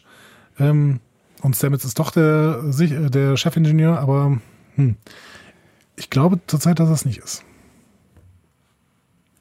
Aber ja, vielleicht, bevor wir jetzt tiefer in Stamets einsteigen, ähm, gehen wir zu, zu Magic to Make the Sanest Man Go Mad, wenn du nichts mehr zu, zu Tilly sagen möchtest. Mm, Nee, also ich finde es auf jeden Fall einen, einen spannenden Charakter. Der dir am Anfang auf die Nerven gegangen ist, aber Ja. mittlerweile nicht mehr, ne? Genau. Ja. Ich finde die ganz sympathisch mittlerweile. Geht mir ähnlich, ja. Du fandst sie ja von Anfang an ganz nett, ne? Ich fand sie von Anfang an ganz nett, auch dieses, dieses etwas Überzeichnete, was ja durchaus natürlich zu Nervigkeit führt, aber irgendwie, ja, war man nicht so, also gerade auch so unter, unter dem Gesichtspunkt, was die alten Serien uns so für Charaktere geboten haben, war sie halt mal nicht so ein, so ein glatter, Stock im Arschiger äh, Standardcharakter, sondern die war halt ungewöhnlich. Habe ich wieder was Falsches gesagt? Ja, der explizit. Stock im Arsch, wirklich? Arsch? Ist Arsch doof? Arsch, Ja. Arsch, Arsch. Hm. Entschuldigung. Tilly ist übrigens ja auch die äh, erste, die das, äh, die die F-Bomb droppt. Ich glaube sogar in dieser Folge Ja. in Star Trek. Und dementsprechend äh, auch Star Trek zu einer expliziten Serie macht. Stimmt. Mhm. Ja. So. Da müssen wir mitziehen. ähm, auf Deutsch sagt sie geiler Scheiß. Ernsthaft? Mhm. Ja, aber das passt ja auch irgendwie ganz, ganz, äh, ganz gut so, ne? Ja. Also das Effort ist ja mittlerweile eigentlich auch nichts anderes mehr als genau das. Genau. Gehen wir zu Magic to Make the Sanest Man Go Mad. Schnell erzählt, Harry Mudd übernimmt die Discovery mit Hilfe eines Zeitkristalls, mit dem er eine halbe Stunde beliebig oft wiederholen lassen kann. Stamets, mit multidimensionaler DNA ausgestattet, lebt jede Zeitschleife bewusst und entwickelt einen Plan, mit dem er Mudd das Handwerk legen kann. Alter, bist du schnell. Ja. Burnham und Tyler kommen sich indes während der Zeitschleifen näher. Ja, das, ja, ja. Punkt, ne? Punkt. Ich, äh, ich fand die Folge beim zweiten Gucken, fand ich die eigentlich ganz geil. Aber ich fand sie eigentlich beim ersten Gucken eigentlich auch schon ganz geil. Ja, ich auch. Die Folge ist ganz gut. Ja, Die passt nur null in die Serie. ja. Aber hat mich beim, beim Binge-Watchen gar nicht gestört. Weiter irgendwie so das. Mich hat das total gestört. Ich habe irgendwie durch die letzten beiden Folgen, also auch, auch äh, Lethe schon, das finde ich war der Tiefpunkt der Serie. Vielleicht noch mit der Folge, die danach kommt. Ja, ne? da, also da, da sind wir uns nicht ganz einig. Weil ich finde, hier wird zu wenig für die Story getan. Hier, wird- hier, ist, hier haben wir plötzlich wird eine. Gar nichts für die Story getan. Ja, hier wird gar nichts für die Story Also es getan. wird die Beziehung zwischen, zwischen Tyler und Michael wird ganz sanft angeschoben und äh, Stamets erzählt das erste Mal ein bisschen was über seine Side Effects. Ich- Das war's, glaube ich. Da sonst wird nichts für die Story getan. Ja. Und das finde ich doof. Weil ich finde die Story interessant. Und Matt finde ich eigentlich nicht interessant. Ja, aber vielleicht, ähm, also ich bin mir relativ sicher, dass wir Matt wiedersehen werden und dass Matt möglicherweise auch noch für die Story irgendwie eine Rolle spielt. Es war so ein bisschen unbefriedigend, fand ich das Ende. Also, dass, dass man halt Matt irgendwie da. Aber das ist es, Entschuldigung, Ja. aber das ist es ja gerade. Ne? Ja. Also ich finde auch, Matt hatte ja was mitten in der Folge, weil er so irgendwie plötzlich so ein Supergegner war, bei dem man irgendwie gar nichts mehr machen konnte, Ja. ne? weil er einen genialen Plan sich ausgelegt hatte. Und das finde ich auch eine schöne Zeichnung. Ne? Aber am Ende ist er das totale Würstchen. Ja, jetzt wird er an seine Ehefrau übergeben. Ja, aber er hatte, er hatte auch, finde ich, in, in äh, äh, Choose Your Pain was Wurstiges. Also das ist, das ist schon auch ein, auch ein, auch ein wurstiger Charakter. Der ist, der ist so beides, finde ich. Der ist so, so ein schleimiger, unterwürfiger, kriechiger Kerl und wenn du ihm dann irgendwie die Möglichkeit gibst, irgendwo zwischenzutreten, dann, dann ergreift er sie und dann kommt er hervor. Der wird nachher die Discovery wieder in ihr Universum ziehen, wahrscheinlich. Mit Hilfe dieses Waffenhändlers, zu dem die Discovery Crew ihn geschickt hat. Warum auch immer. Mutige These. Auch völlig, völlig anhaltslos so. Aber Ja, der hat die Mittel, ja, das weil er jetzt bei dem größten Waffenhändler da ist. Also, das ist ja immer noch eine Auflösung, die ich überhaupt nicht verstehe. Nee, null. Der ist der Superverbrecher und was machen wir mit ihm? Wir schicken ihn zu seiner Ehefrau, die die Tochter eines riesen Waffenhändlers ist. Also, äh, Sinn? seiner zukünftigen Ehefrau. Ne? Oder? Ja, oder Braut oder sowas. Ja. genau. ja. Da kann man sich natürlich fragen, was die, was die Macher der Serie für ein Bild der Ehe haben, wenn das als Bestrafung für einen Bösewicht. Ja, gut, die Frau ist halt, also Stella ist halt schlimm. Die ist auch schon in TOS schlimm gezeichnet. Ja, aber was, was ist denn das eigentlich In für eine TOS ist, glaube ich, die Auflösung, dass äh, Stella als Android äh, mehrfach produziert worden ist und Mats Bestrafung für all seine Taten ist, dass es jetzt zehn Stellars gibt oder sowas, die alle auf ihn einreden. Das ist die Auflösung in TOS. Aber was ist denn das für eine Beziehung, die die beiden miteinander haben? Also warum, warum, warum ist er denn auf der einen Seite, warum erzählt er denn die ganze Zeit äh, von, von seiner geliebten Stella, bla bla blub? Ja, das ist Quatsch. Das, das, klar, aber wa warum, wie kommen die beiden denn, also wie ist denn diese Beziehung entstanden? Was, weiß man da was drüber? Weißt du da irgendwas aus TOS drüber? Wie kommen die zwei zusammen? Nee, weiß ich nicht. Kann sein, dass es erklärt wird. Ich weiß es nicht, aber ich kann es mir nur erklären, damit, dass ihr Vater halt ein riesen Waffenhändler ist und das ist für Matt relativ interessant. Aber dann hat er irgendwann keinen Bock mehr gehabt, das durchzuziehen oder was? Ja, wahrscheinlich. Der ist doch mit der Mitgift abgehauen, hat er irgendwann Ach gesagt. ja, genau, richtig. Ja, Also interessant, dass es das Konzept Mitgift noch gibt im 23. Jahrhundert. Wenn es das doch jetzt nicht mehr gibt. ja eben. Ja, ist vielleicht der Tra- Traditionalisten und so. Was ist Matt eigentlich für eine Spezies? Ist der Mensch? Ja, ja, glaube ich schon. Ja. Mhm. Ja, die, die Folge haut natürlich so ein bisschen raus. Ähm, aber ich fand sie trotzdem cool. Also ich fand es war ist eine gut gemachte Folge. Das Konzept funktioniert immer wieder. Dieses, dieses Wiedererleben Erleben des einen und selben Momentes. Ich finde es unterhaltsam. Ähm, ich kann, ich kann ein Argument voll und ganz verstehen. Ich finde, die hat so ein bisschen den Status von DS9 äh, immer die Last mit den Tribbles. Das war eine echt gute Folge, diese DS9-Folge, weil sie auch so einen Retro-Charakter hatte, weil sie irgendwie, weil sie witzig war und, und coole Elemente drin hatte. Aber eigentlich hat sie gestört, weil diese, das war, glaube ich, in der, in der vorletzten Staffel oder sowas. Und da waren wir gerade mitten im Krieg mit, mit dem Dominion und du wolltest wissen, was mit diesem äh, alkoholabhängigen Cardassianer-Führer da gerade abgeht oder sowas. Und plötzlich wirst du durch die Zeit, ge Zeit geworfen und landest auf der alten Enterprise mit Kirk und so. ja. Ne? Trotzdem ist diese Folge halt die Folge, die ich bei DS9 vielleicht am häufigsten gesehen habe, weil ich mir immer mal wieder angeguckt habe, weil sie halt witzig und gut gemacht ist. Ja. Und das wird bei dieser Folge vielleicht auch so sein, hier bei, bei Magic to Make the Sandest Man Go Mad, dass das die Folge ist, die man am ehesten nochmal gucken kann, weil sie eben mit dem Zusammenhang überhaupt nichts zu tun hat und weil sie als Folge wirklich gut funktioniert. Aber jetzt beim Binge-Watchen wollte ich halt diese, diesen Zusammenhang wieder weiter gucken und da hat sie mich total gestört. Ich habe die irgendwann, ehrlich gesagt, äh, ausgemacht und die nächste Folge angemacht. Nee, Die dann auch nicht gut ist. Ich wollte gerade sagen, hat sie, hat sie nicht. Ich habe sie mit Freude geguckt. Ich hatte wirklich, ich hatte Spaß bei der Folge. Ähm, deutlich mehr als ja bei der nächsten. So, also fand ich nicht. Wie gesagt, ich kann dein Argument voll und ganz nachvollziehen. Ähm, sie tut wenig für die Story. Ähm, Finde ich auch schade, aber sie hat mich auch beim zweiten Mal, beim zweiten Durchschauen jetzt ähm, gut unterhalten. Sprechen wir an dieser Stelle nochmal über Lieutenant Stamets, weil der hier ja schon eine exponierte Stellung bekommt in dieser Folge, auch wenn da sein Charakter nicht weiterentwickelt wird. Ähm, wir wissen, Stamets ist ein Ingenieur, vermeintlich der Chefingenieur der Discovery. Wie gesagt, ich glaube, dass er es nicht ist.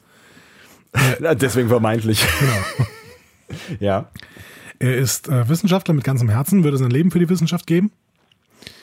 Er scheint auch mit diesem Chefwissenschaftler des Schwesternschiffs der Discovery, der USS Glenn, den Sporenantrieb entwickelt zu haben. Ne?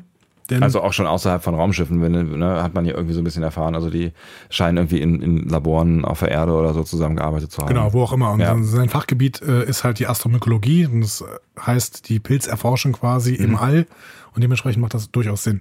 Im Gegensatz zu seinem Kollegen an Bord der Glenn findet er aber eher durch Zufall heraus, wie das Problem dieser unzureichenden Rechenleistung des Sporenantriebs zu lösen ist.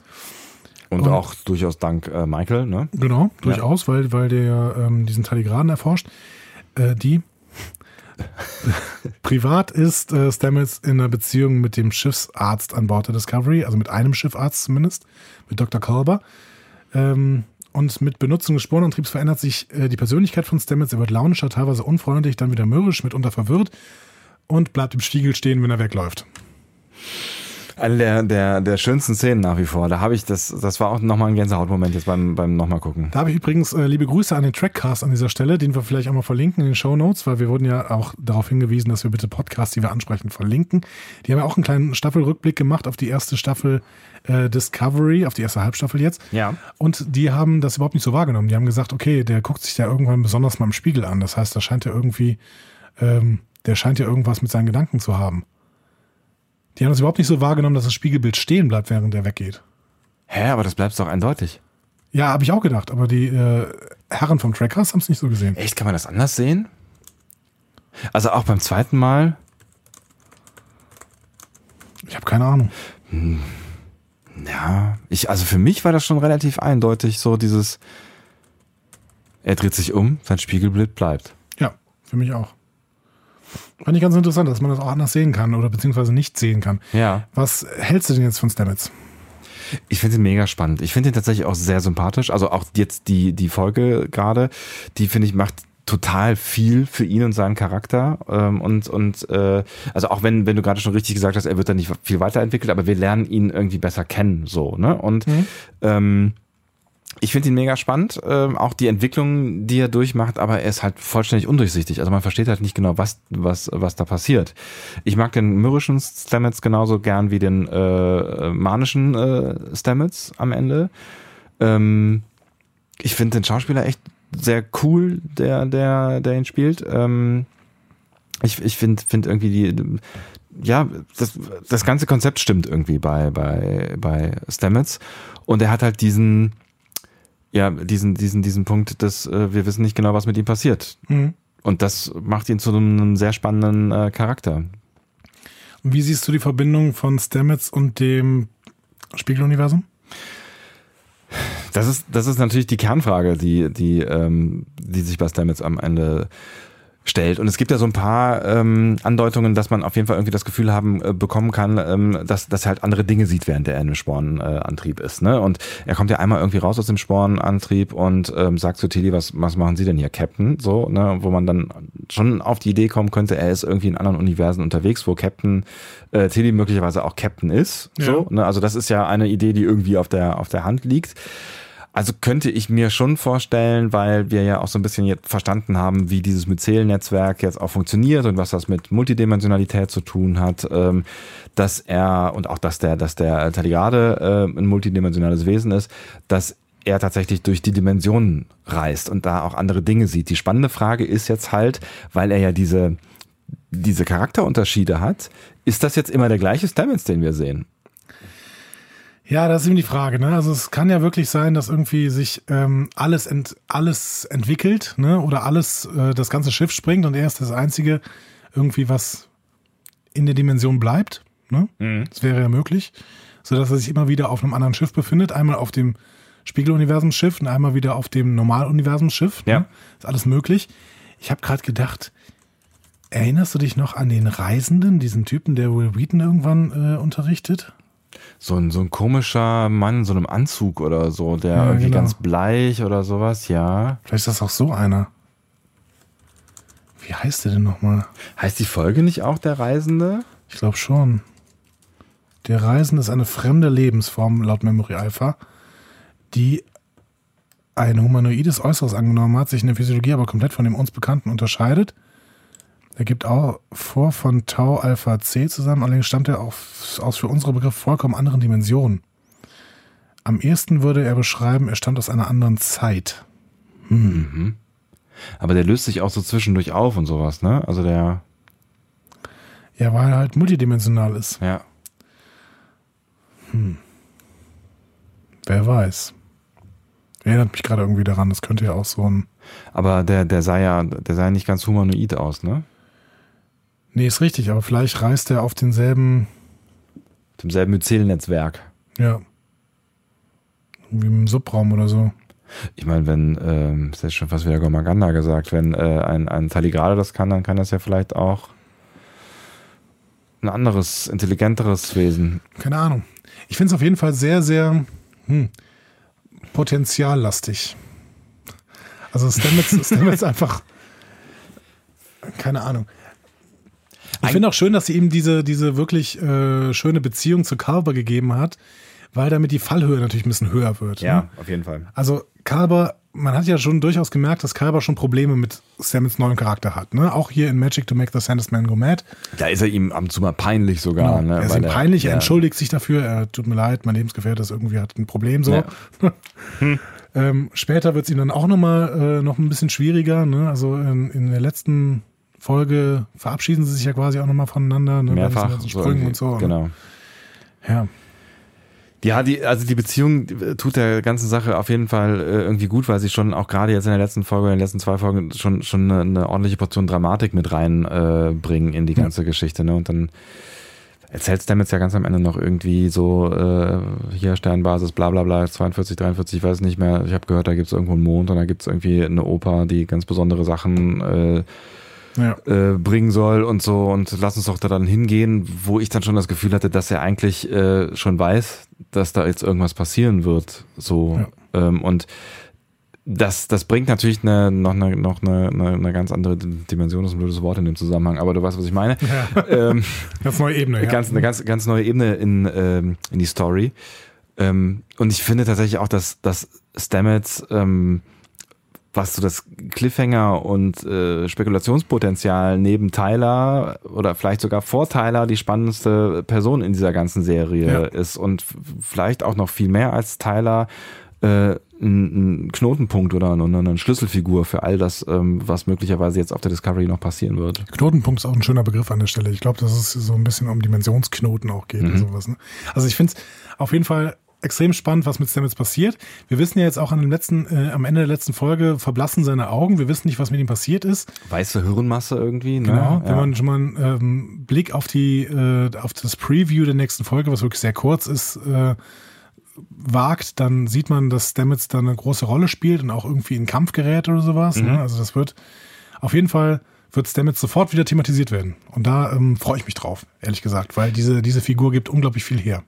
Hast du dir mal Gedanken darüber gemacht, dass die, die Folge, die du jetzt äh, so äh, schlecht äh, bewertest und äh, dann Störfaktor ist, also Magic Make the Ich bewerte die Folge nicht schlecht. Ich möchte es dir nochmal sagen. Sandus Man Go Mad, nein, Nur also im Zusammenhang finde ich sie doof. im Zusammenhang, vielleicht, vielleicht möglicherweise spielt sie einen viel größeren Zusammenhang, als wir, als wir äh, bisher noch denken. Vielleicht ist sie ja quasi ein Link dazu zum großen Ganzen, in dem wir uns befinden. Vielleicht Link spielt, to the Past quasi. oder Link to the Future.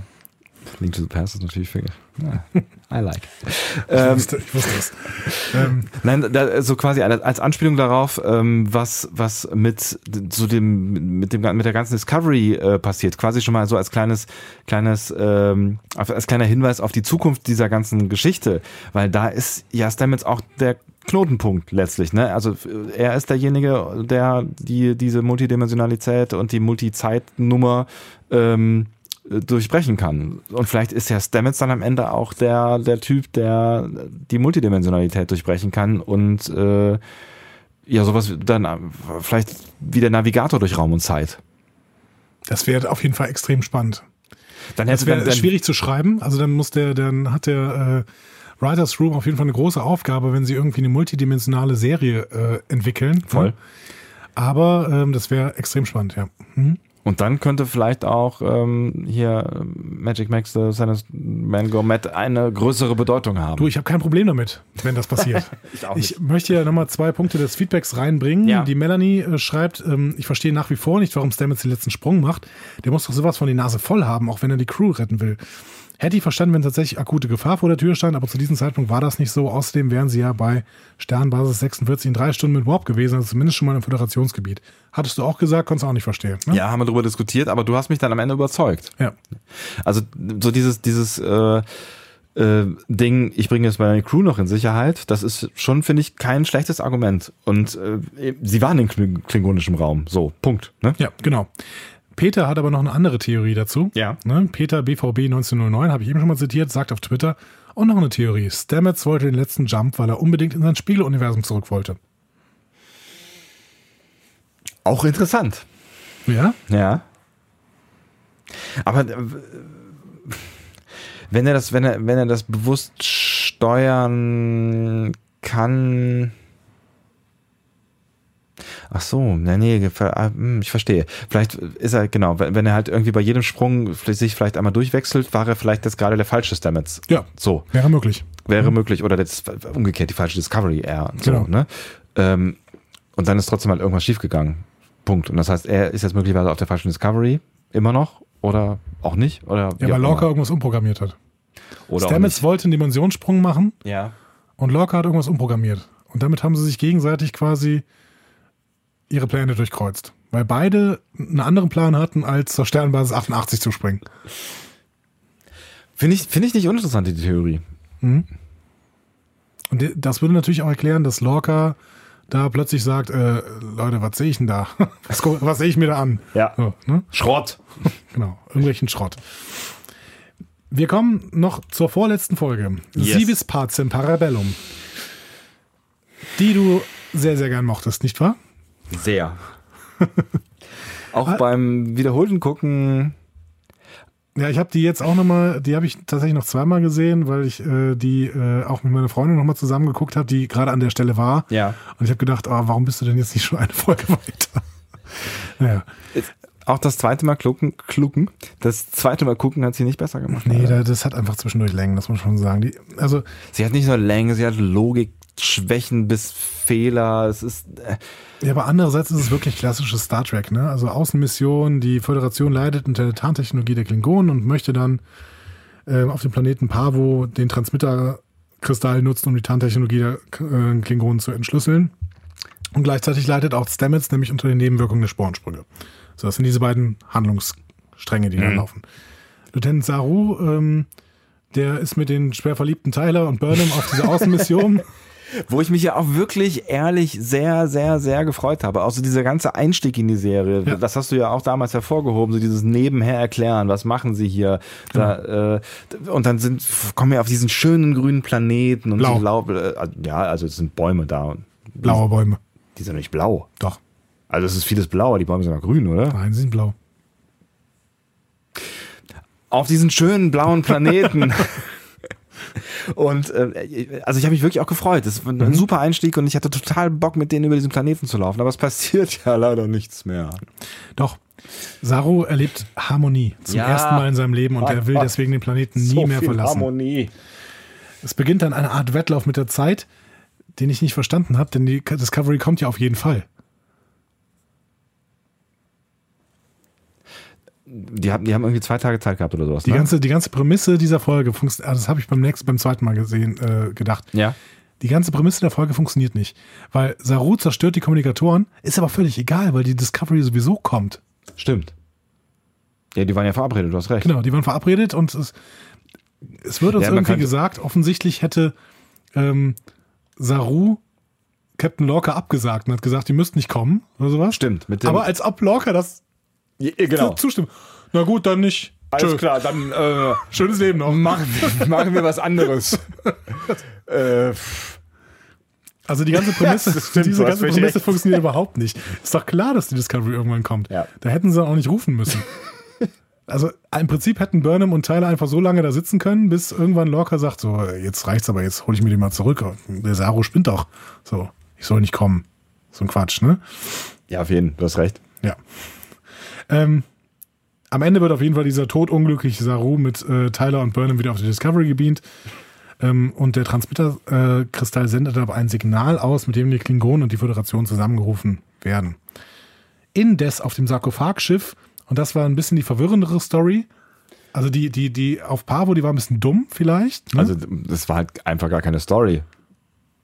auf dem Sarkophagschiff. Nein, die, also Auf Pavo. ja, es ist halt nichts passiert. Genau, also die war einfach ein bisschen, bisschen blöd. So. Das Aufregendste war noch dieser langweilige Kuss. Der, das, den fand ich ganz schrecklich. Ja, du hast aber. Hey, uns beiden geht's schlecht. Lass uns küssen. Bitte. Gut. Aber ähm, auf dem Sarkophagschiff sucht äh, Lorel einen Weg, auf die Discovery zu kommen und dann ähm, äh, schafft sie es erstmal, den, die, die Wach, das Wachteam vor Cornwalls Zelle wegzubringen und dann ähm, so zu tun, als würde sie mit Cornwall kollaborieren, um sie dann zu töten. Zumindest vermeintlich. Ne? Wir wissen nicht genau, was da passiert. Genau, also ja, sie drückt sie gegen so ein Panel und es macht Britz, Britz, Britz und es Genau. sieht nicht gut aus, ja. Also sie drückt, genau. Sie schließt sie irgendwie an da. Ja.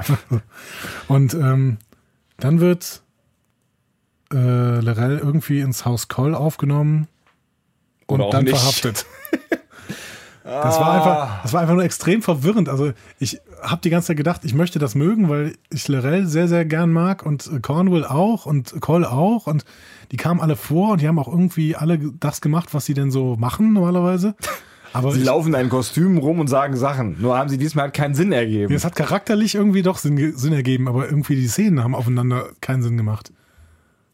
Ja, auch was in den Szenen. Also diese Szene mit, mit, mit, mit äh, Lorel, wo, wo sie halt ins Haus aufgenommen wird und dann festgenommen wird, die macht für mich heute noch immer überhaupt gar keinen Sinn. Was, Nee. was ist da passiert? Ja, weiß ich auch nicht. Was geht Keine da Ahnung. auch in Call vor? Was? Weiß ich absolut nicht. Ich weiß, dass er irgendwie durchblickt hat, dass sie ihn ähm, in die Irre führen wollte, aber warum sie ihn dann zwischen, warum sie sie dann, also warum er sie dann zwischendurch ins Haus aufnimmt, ist mir völlig schleierhaft. und nimmt er sie überhaupt auf? Also reichen diese zwei roten Dinger dann da, um ins Haus aufgenommen Das zu ist werden? äh, Taufe. Ich taufe dich auf dem Namen Lorel Koll. Kor. Kor. I don't, I don't get it. Schauen wir uns vielleicht an der Stelle einfach mal Lieutenant Saru an, also, beziehungsweise Saru, äh, weil das ja seine Folge eigentlich sein soll. Ich möchte an dieser Stelle noch ganz kurz festhalten, wenn du auf meinen Monitor hier rüberschauen kannst, dieser Planet ist mindestens blau-grün. Also sagen wir blau-grün, so ist ist es richtig. blau. Alter, du musst was mit deinen Augen machen. Ich habe gute Augen.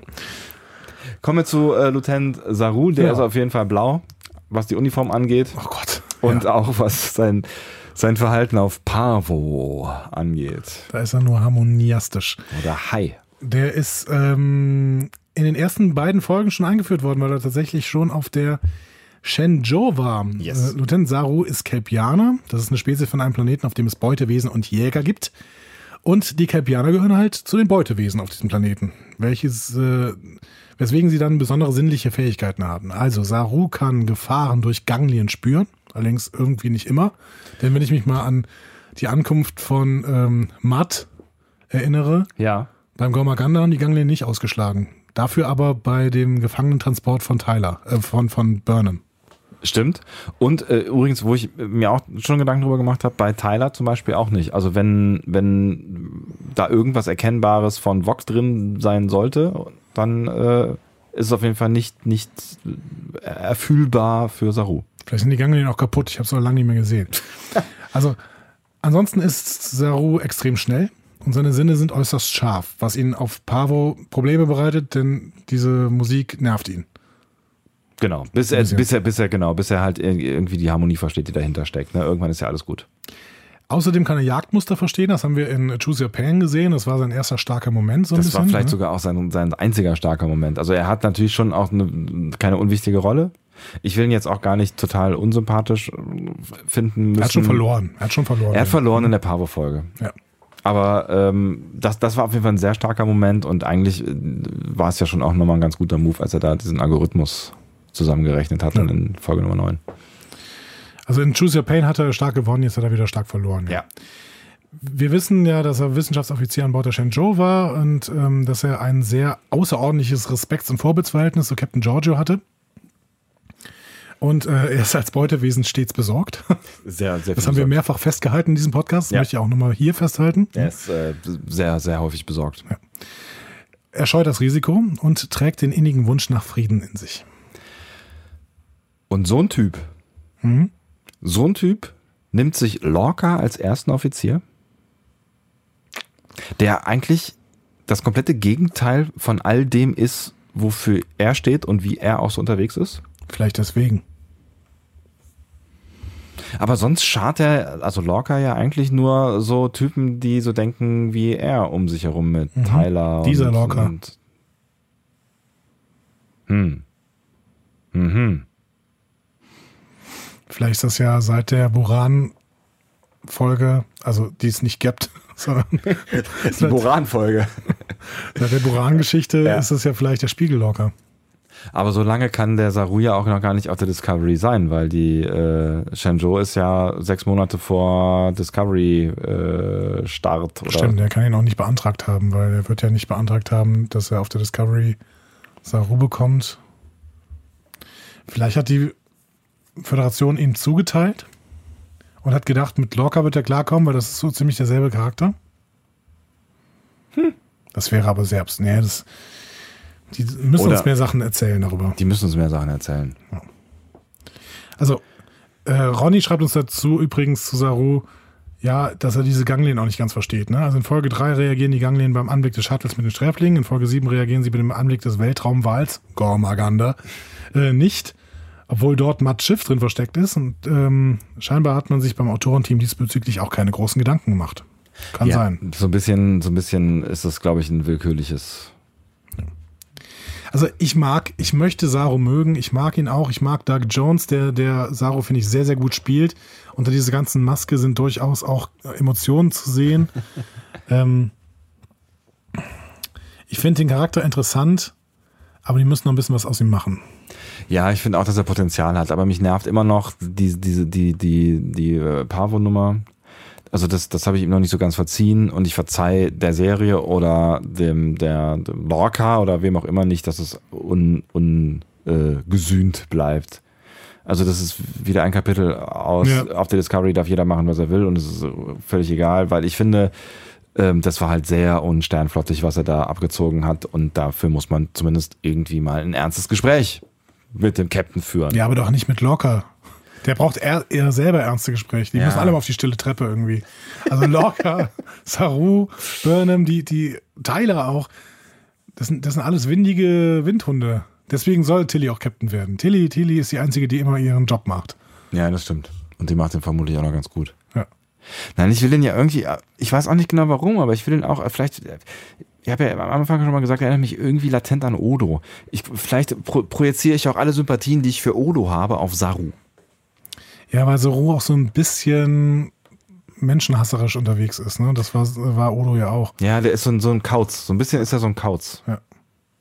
Was mir übrigens noch nicht aufgefallen ist, ist, der ist ja elend groß. Also auch der Schauspieler ist ja elend groß. Trägt aber trotzdem Plateauschuhe. Der trägt aber trotzdem Plateauschuhe. Das ist mir, das ist mir noch gar nicht aufgefallen. Beim zweiten Gucken ist mir das irgendwie aufgefallen und dann habe ich es einmal gesehen und dann habe ich es andauernd gesehen und finde es fürchterlich albern irgendwie, aber egal. Also es sind wirklich heftige Pla Also das sind, Ja. das ist mehr als 90er-Style. Ja, aber der kann. Also er kann darauf rumlaufen auf jeden Fall. Er kann es tragen.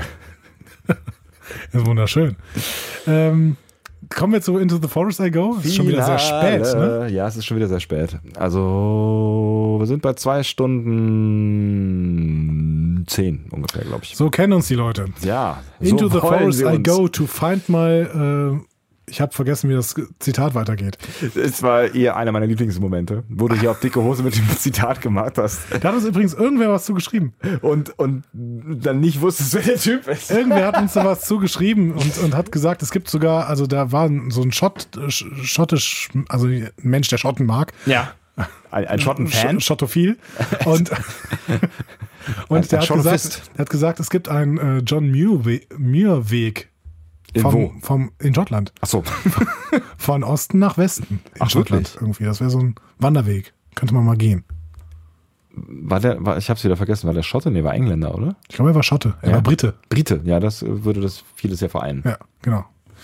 Ähm, Into the Forest I Go. Die Sarkophagos und die Discovery treffen sich auf Pavo, also im Orbit von Pavo. Ne? Bravo. Äh, entgegen den Befehlen der Admiralität entwickelt die Discovery einen Sporenantrieb und Landungstrupp äh, gestützten Plan, um die Sarkophagos zu besiegen und die Tarntechnologie zu knacken. Auf der Sarkophagos wird dann äh, nebenher noch Cornwall befreit und auch Lorel kommt im Zug der Rettungsmission auf die Discovery und wird dort gefangen genommen. Die Sarkophagos wird zerstört. Tyler leidet unter Flashbacks an die Folterung von Lorel. Stamets unter den vielen Sprüngen. Du bist der Meister der Zusammenfassung. Äh, ja. Viel Zeit darauf verwendet, um das alles zusammenzuschreiben. Ein letzter Sprung ins Föderationsgebiet geht dann schief und die Discovery, auf der Stamets eine Art, in einer Art Drogenkoma fällt, landet irgendwo. ja. We don't know. Irgendwo ist, glaube ich, da schon das richtige Stichwort. Genau. Ähm, erstmal, diese Folge sehen ja alle als beste Folge der Staffel. Also was heißt alle, aber 51 Prozent in unserer Abstimmung und wir beide haben sie auch so ziemlich als beste Folge, vielleicht noch mit Choose Your Pain gesehen. Ne? Mhm. Also jetzt äh, äh, rückblickend auf diese, ähm, diese, diese ganze Staffel finde ich ähm, tatsächlich, äh, wir können das ja gleich nochmal äh, ein bisschen ausführlicher machen, aber ich finde den Einstieg immer noch echt ganz stark, also die ersten beiden Folgen. Aber Into the First I Go ist einfach mega stark. Diese Folge ist mega stark. Und das, obwohl da echt teilweise slapstick-artige Logiklöcher drin sind. Ja. Also diese, dieses, dieses Transmitter-Dingsy, was die da aufstellen. Also meine Güte. Das war so ein Schwachsinn. Ja. Also Vor allen Dingen zwei irgendwie guckt, wild verteilt irgendwo auf dem Schiff, eins in einem. vorne und hinten. War das so? War das vorne und hinten? Haben sie gesagt. Ah. Ist die, ist die Brücke vorn? Ja. Ah.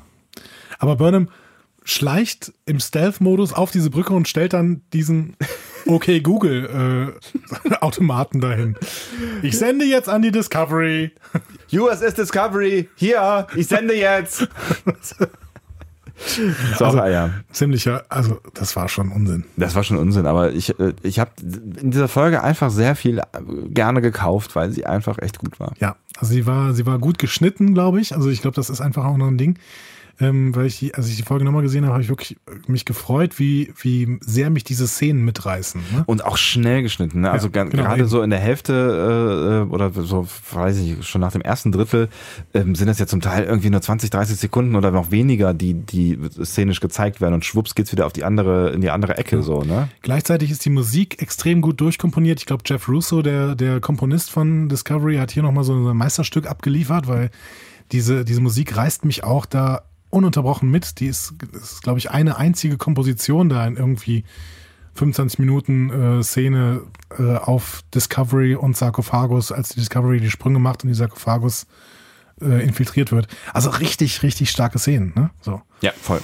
Ähm, genau. Und wir werden kritisiert von dem Feedback. wir werden kritisiert wegen diesen ähm, beiden, wegen, wegen der Manipulation am Ende. Markus, ähm, at Skinner Norris bei Twitter, sagt erstmal, sehr gute Folge mal wieder, danke dafür, also zu uns. Warum äh, erwähne ich das hier? Weiß ich auch Ja, nicht so genau.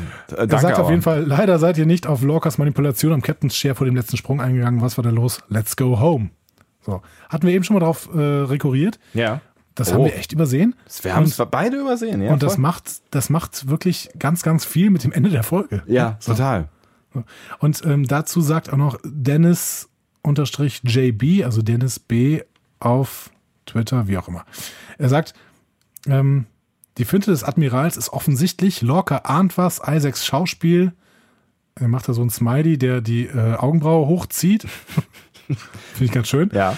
Und äh, resigniert abstützend, Mhm. nennt er auch Isaacs Schauspiel, grenzt regelrecht an Overacting. Naja, zumindest für seine Verhältnisse. Deshalb überschreibt er anschließend die Koordinaten. Also offensichtlich, die Leute wissen sogar, was, was er da mit, mit dem Captain Chair macht. Und wir Deppen haben es einfach nicht gesehen. Das So. ist ja, das ist ja bemerkenswert. was, was haben wir denn da gemacht? Was, Ich ist weiß denn, auch was, nicht was genau. stimmt denn nicht mit uns? Warum haben wir das denn nicht wahrgenommen?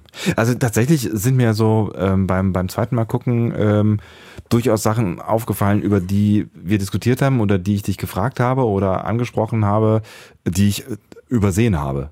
Also man kriegt Ja. schon auch nicht alles mit, auch nicht beim zweimal gucken, dann offensichtlich kriegt man alles mit. Ähm, äh, es ist einfach auch viel Stuff, was da, was da so passiert. Und wenn du auch in so eine Folge reingezogen wirst, und ich finde, die hat halt einfach echtes Reinziehpotenzial, dann verlierst du vielleicht am Ende auch den analytischen Blick. Aber trotzdem, trotzdem finde ich das schon eine harte Nummer. Also da, wenn das, wenn das so offensichtlich am Ende ist, dass man sogar irgendwie sehen kann, dass er irgendwelche Koordinaten eintippt.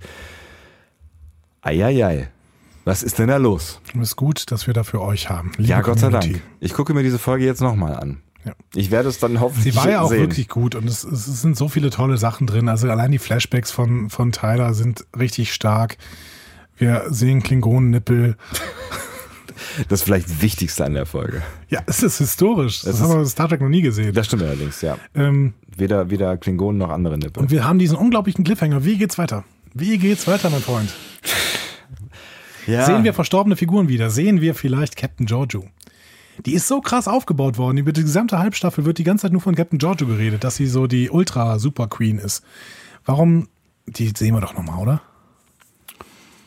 Ich weiß es ehrlich gesagt nicht. Also im Moment habe ich so ein bisschen das Gefühl, dass, dass die Discovery da ganz schön alleine ist, wo auch immer sie ist. Auf der anderen Seite ist ja da auch irgendwie, sie sind ja in Trümmern, das heißt, irgendwas ist da passiert. Das heißt, wenn irgendwo irgendwas passiert ist, müssen ja andere Wesen daran beteiligt gewesen sein. Ist mitten in die Trümmer von Donato 5 gesprungen. Das hast du schon mal gesagt. Habe ich das? Ja. Ja. Da hat äh, der Thomas uns auch nochmal zugeschrieben zu der äh, Frage, wie geht's weiter. Er sagt, ähm, also Thomas Ruscher, Ed Thomas Ruscher, liebe Grüße an dieser Stelle. Er sagt, mach mir Sorgen, dass das nun eine Monster of the Week Show mit losem Voyager-Plot ab nach Hause wird. ja, ich glaube ja nicht, Thomas. Ich glaub's nicht. Also echt jetzt neun, neun Folgen lang hart darauf hingearbeitet und dann ab jetzt gucken wir mal wieder wieder zurückkommen. Ich meine, das wäre natürlich, das wäre natürlich ein denkbarer Plot. Das wäre natürlich schon ein denkbar, aber als, als einer von, von mehreren Plots, also das, Entschuldigung, äh, Mikro, ähm, als einer von mehreren denkbaren Plots, das kann, kann ja am Ende nicht alles sein. Also nachdem sie sich so viel Mühe gegeben haben, auch den Klingonenkonflikt zu zeigen, auch Lirel aufzubauen als Figur, da, da muss ja noch irgendwas passieren. Spannend ist, habe ich mir gerade überlegt. ähm, gerade gerät extrem meine Spiegeluniversumsthese in, ins Wanken. Was ist passiert? Mir fällt gerade ein, das Spiegeluniversum ist immer so strukturiert, dass es quasi dasselbe Universum ist, in dem wir vorher waren, nur dass die Figuren, dass die Personen irgendwie gespiegelt sind. Ne? So, und damit auch die Institutionen und so weiter. Ja. Ne? Aber Saru hat doch Probleme zu navigieren. Das heißt, auch die Sterne sind irgendwie anders. Und das war im Spiegeluniversum nicht so. Denn da waren ja die, die Orte waren ja gleich. Ne? Also wir hatten die Erde, wir hatten das terranische Sternenimperium, was von der Erde ausging. Wir hatten auch DS9, zwar als Terrognor, aber wir hatten DS9. Alles klar. Ja, die Orte waren schon klar. Also gut, dass er jetzt vielleicht irgendwie eine Raumstation mal hochgegangen ist äh, und durch der, dessen Trümmersee oder was auch immer da fliegen, von mir aus. Aber das ist natürlich schon ein Argument. Aber vielleicht, ich meine, die, die Serie hält sich ja jetzt bisher nicht, nicht auch nicht hundertprozentig an ähm, die Vorgaben, die aus den, aus den Star Trek Folgen logisch sich erschließen könnten. Vielleicht äh, ist es halt auch einfach eine Dimension und vielleicht gilt dann auch nicht für sämtliche Dimensionen ähm, planetarische Gleichheit. Er muss ja auch nicht, aber für Spiegeluniversum. Also die, die Multidimensionsthese ist damit nicht weg. Aber eigentlich die Spiegeluniversumsthese, weil dann müsste Saru zumindest die Sternbilder erkennen können. Aber da kommen wir jetzt wieder an die Frage, was sind denn Dimensionen eigentlich so, ne? Also das, das, das also wenn das Spiegeluniversum die gleichen Planeten oder so, also müssen dann andere Dimensionen nicht auch die gleichen Planeten? Nee. Dimensionen, also Dimensionen sind ja so eine, so eine Allerklärungsnummer, ne? Ähm, in, der, in der Philosophie kann man sagen, wenn du eine, eine Multidimensionalität hast, wenn du sagst, okay, es gibt alle Universen vielleicht, ne, dann kann ja alles passieren und dementsprechend ähm, kannst du auch mit einem, mit einem Flügelschlag quasi kannst du die Ordnung äh, der Planeten durcheinander bringen, Mhm. ne? so und dementsprechend können die Planeten ganz woanders sein und alles kann anders sein. Okay.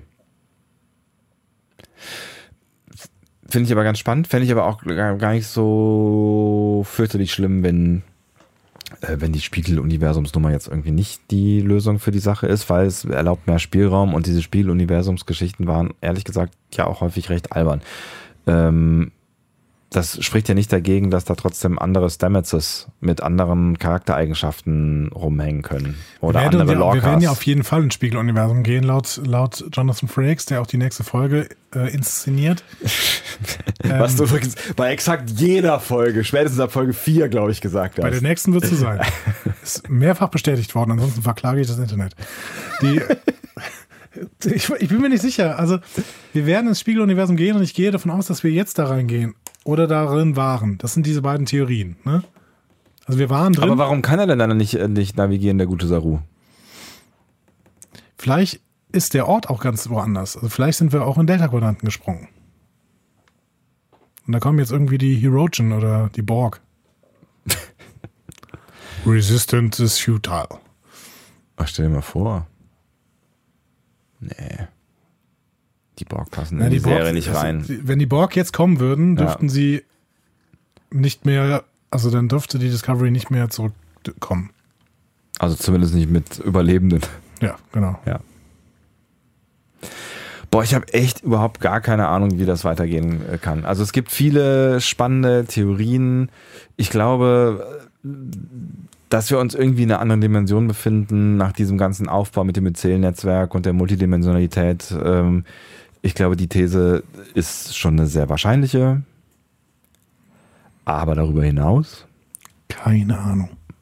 ist aber auch ganz schön, oder? Das ist total schön. Es ist auf jeden Fall eine großartige Cliffhanger-Folge gewesen, auf verschiedensten Ebenen. Wir können abschließend vielleicht noch ähm, auf unsere Bewertungen schauen, Genau. weil ich ja eingangs auch gesagt habe, ähm, dass wir ja immer einzelne Folgen bewertet haben und jetzt ja nochmal so ein bisschen anders auf die Staffel geguckt haben, weil wir Mhm. sie auch nochmal anders anders äh, gesehen haben und ja jetzt auch nochmal so quasi am Stück uns nochmal so vor Augen geführt Ja. haben.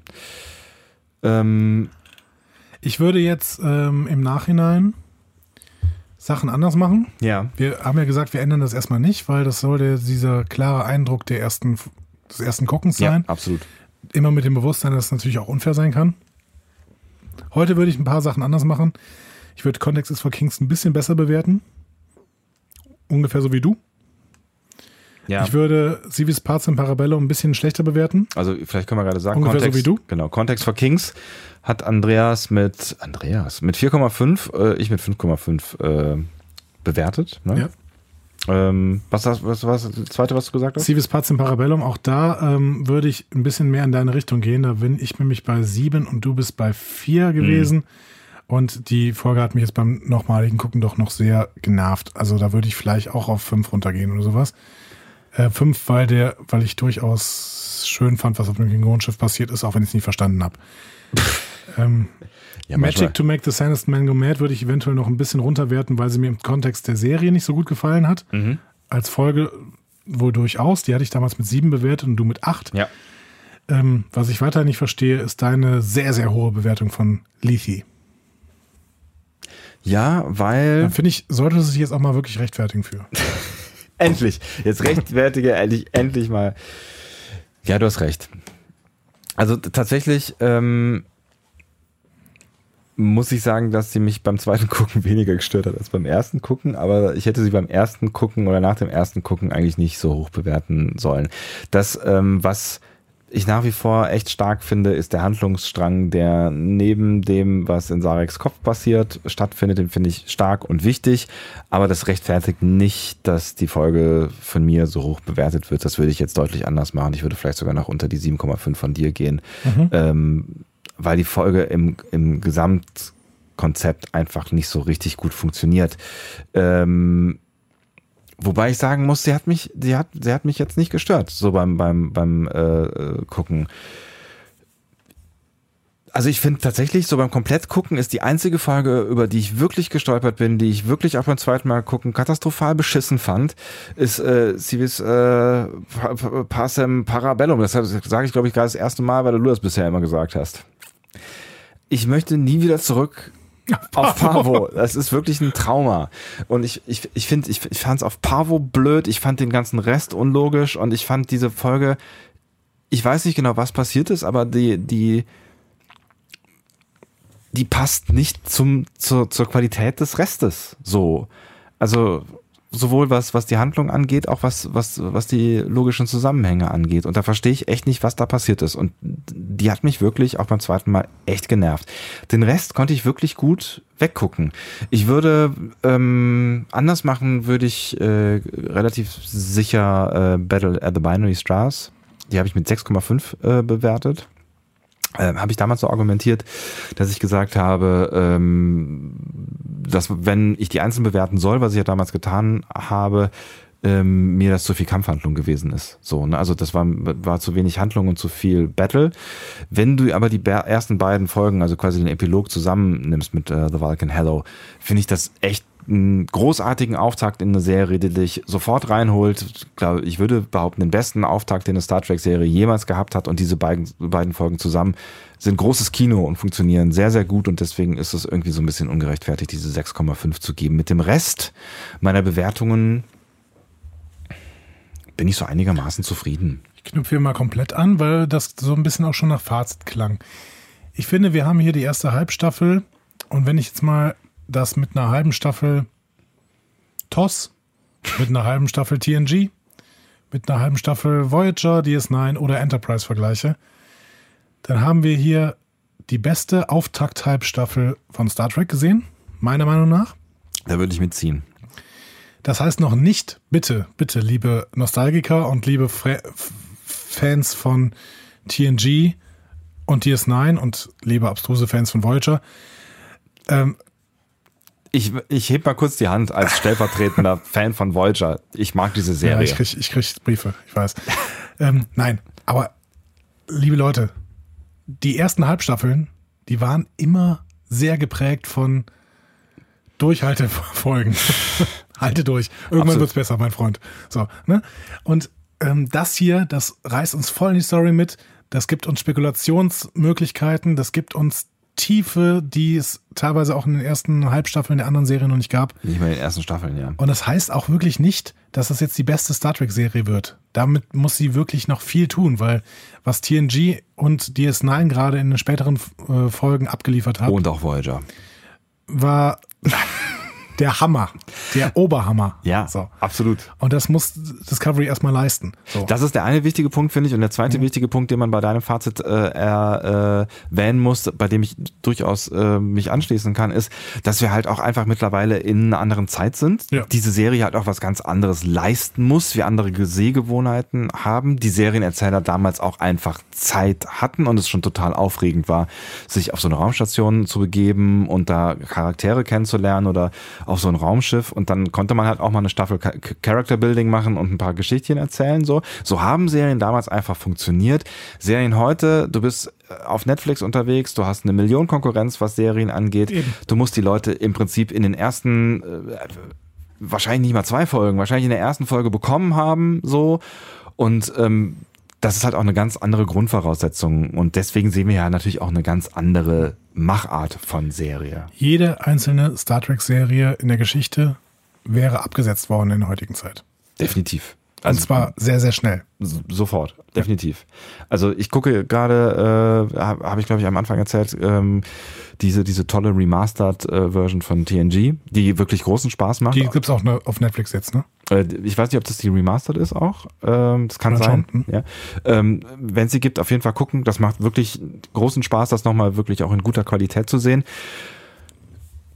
Mich unterhält das auch tatsächlich, aber es ist halt eine ganz andere Nummer so, ne? Und ich bin jetzt irgendwo in Staffel 3 angekommen und gucke halt auch so immer mal wieder so zwischendurch eine Folge, aber auch eher so anderthalb Wochen lang, dann vielleicht auch mal nicht, weil das ist keine Folge, die du binge-watchst und es ist, es kommt aus einer anderen Zeit, das muss man halt einfach Mhm. so sagen, ne?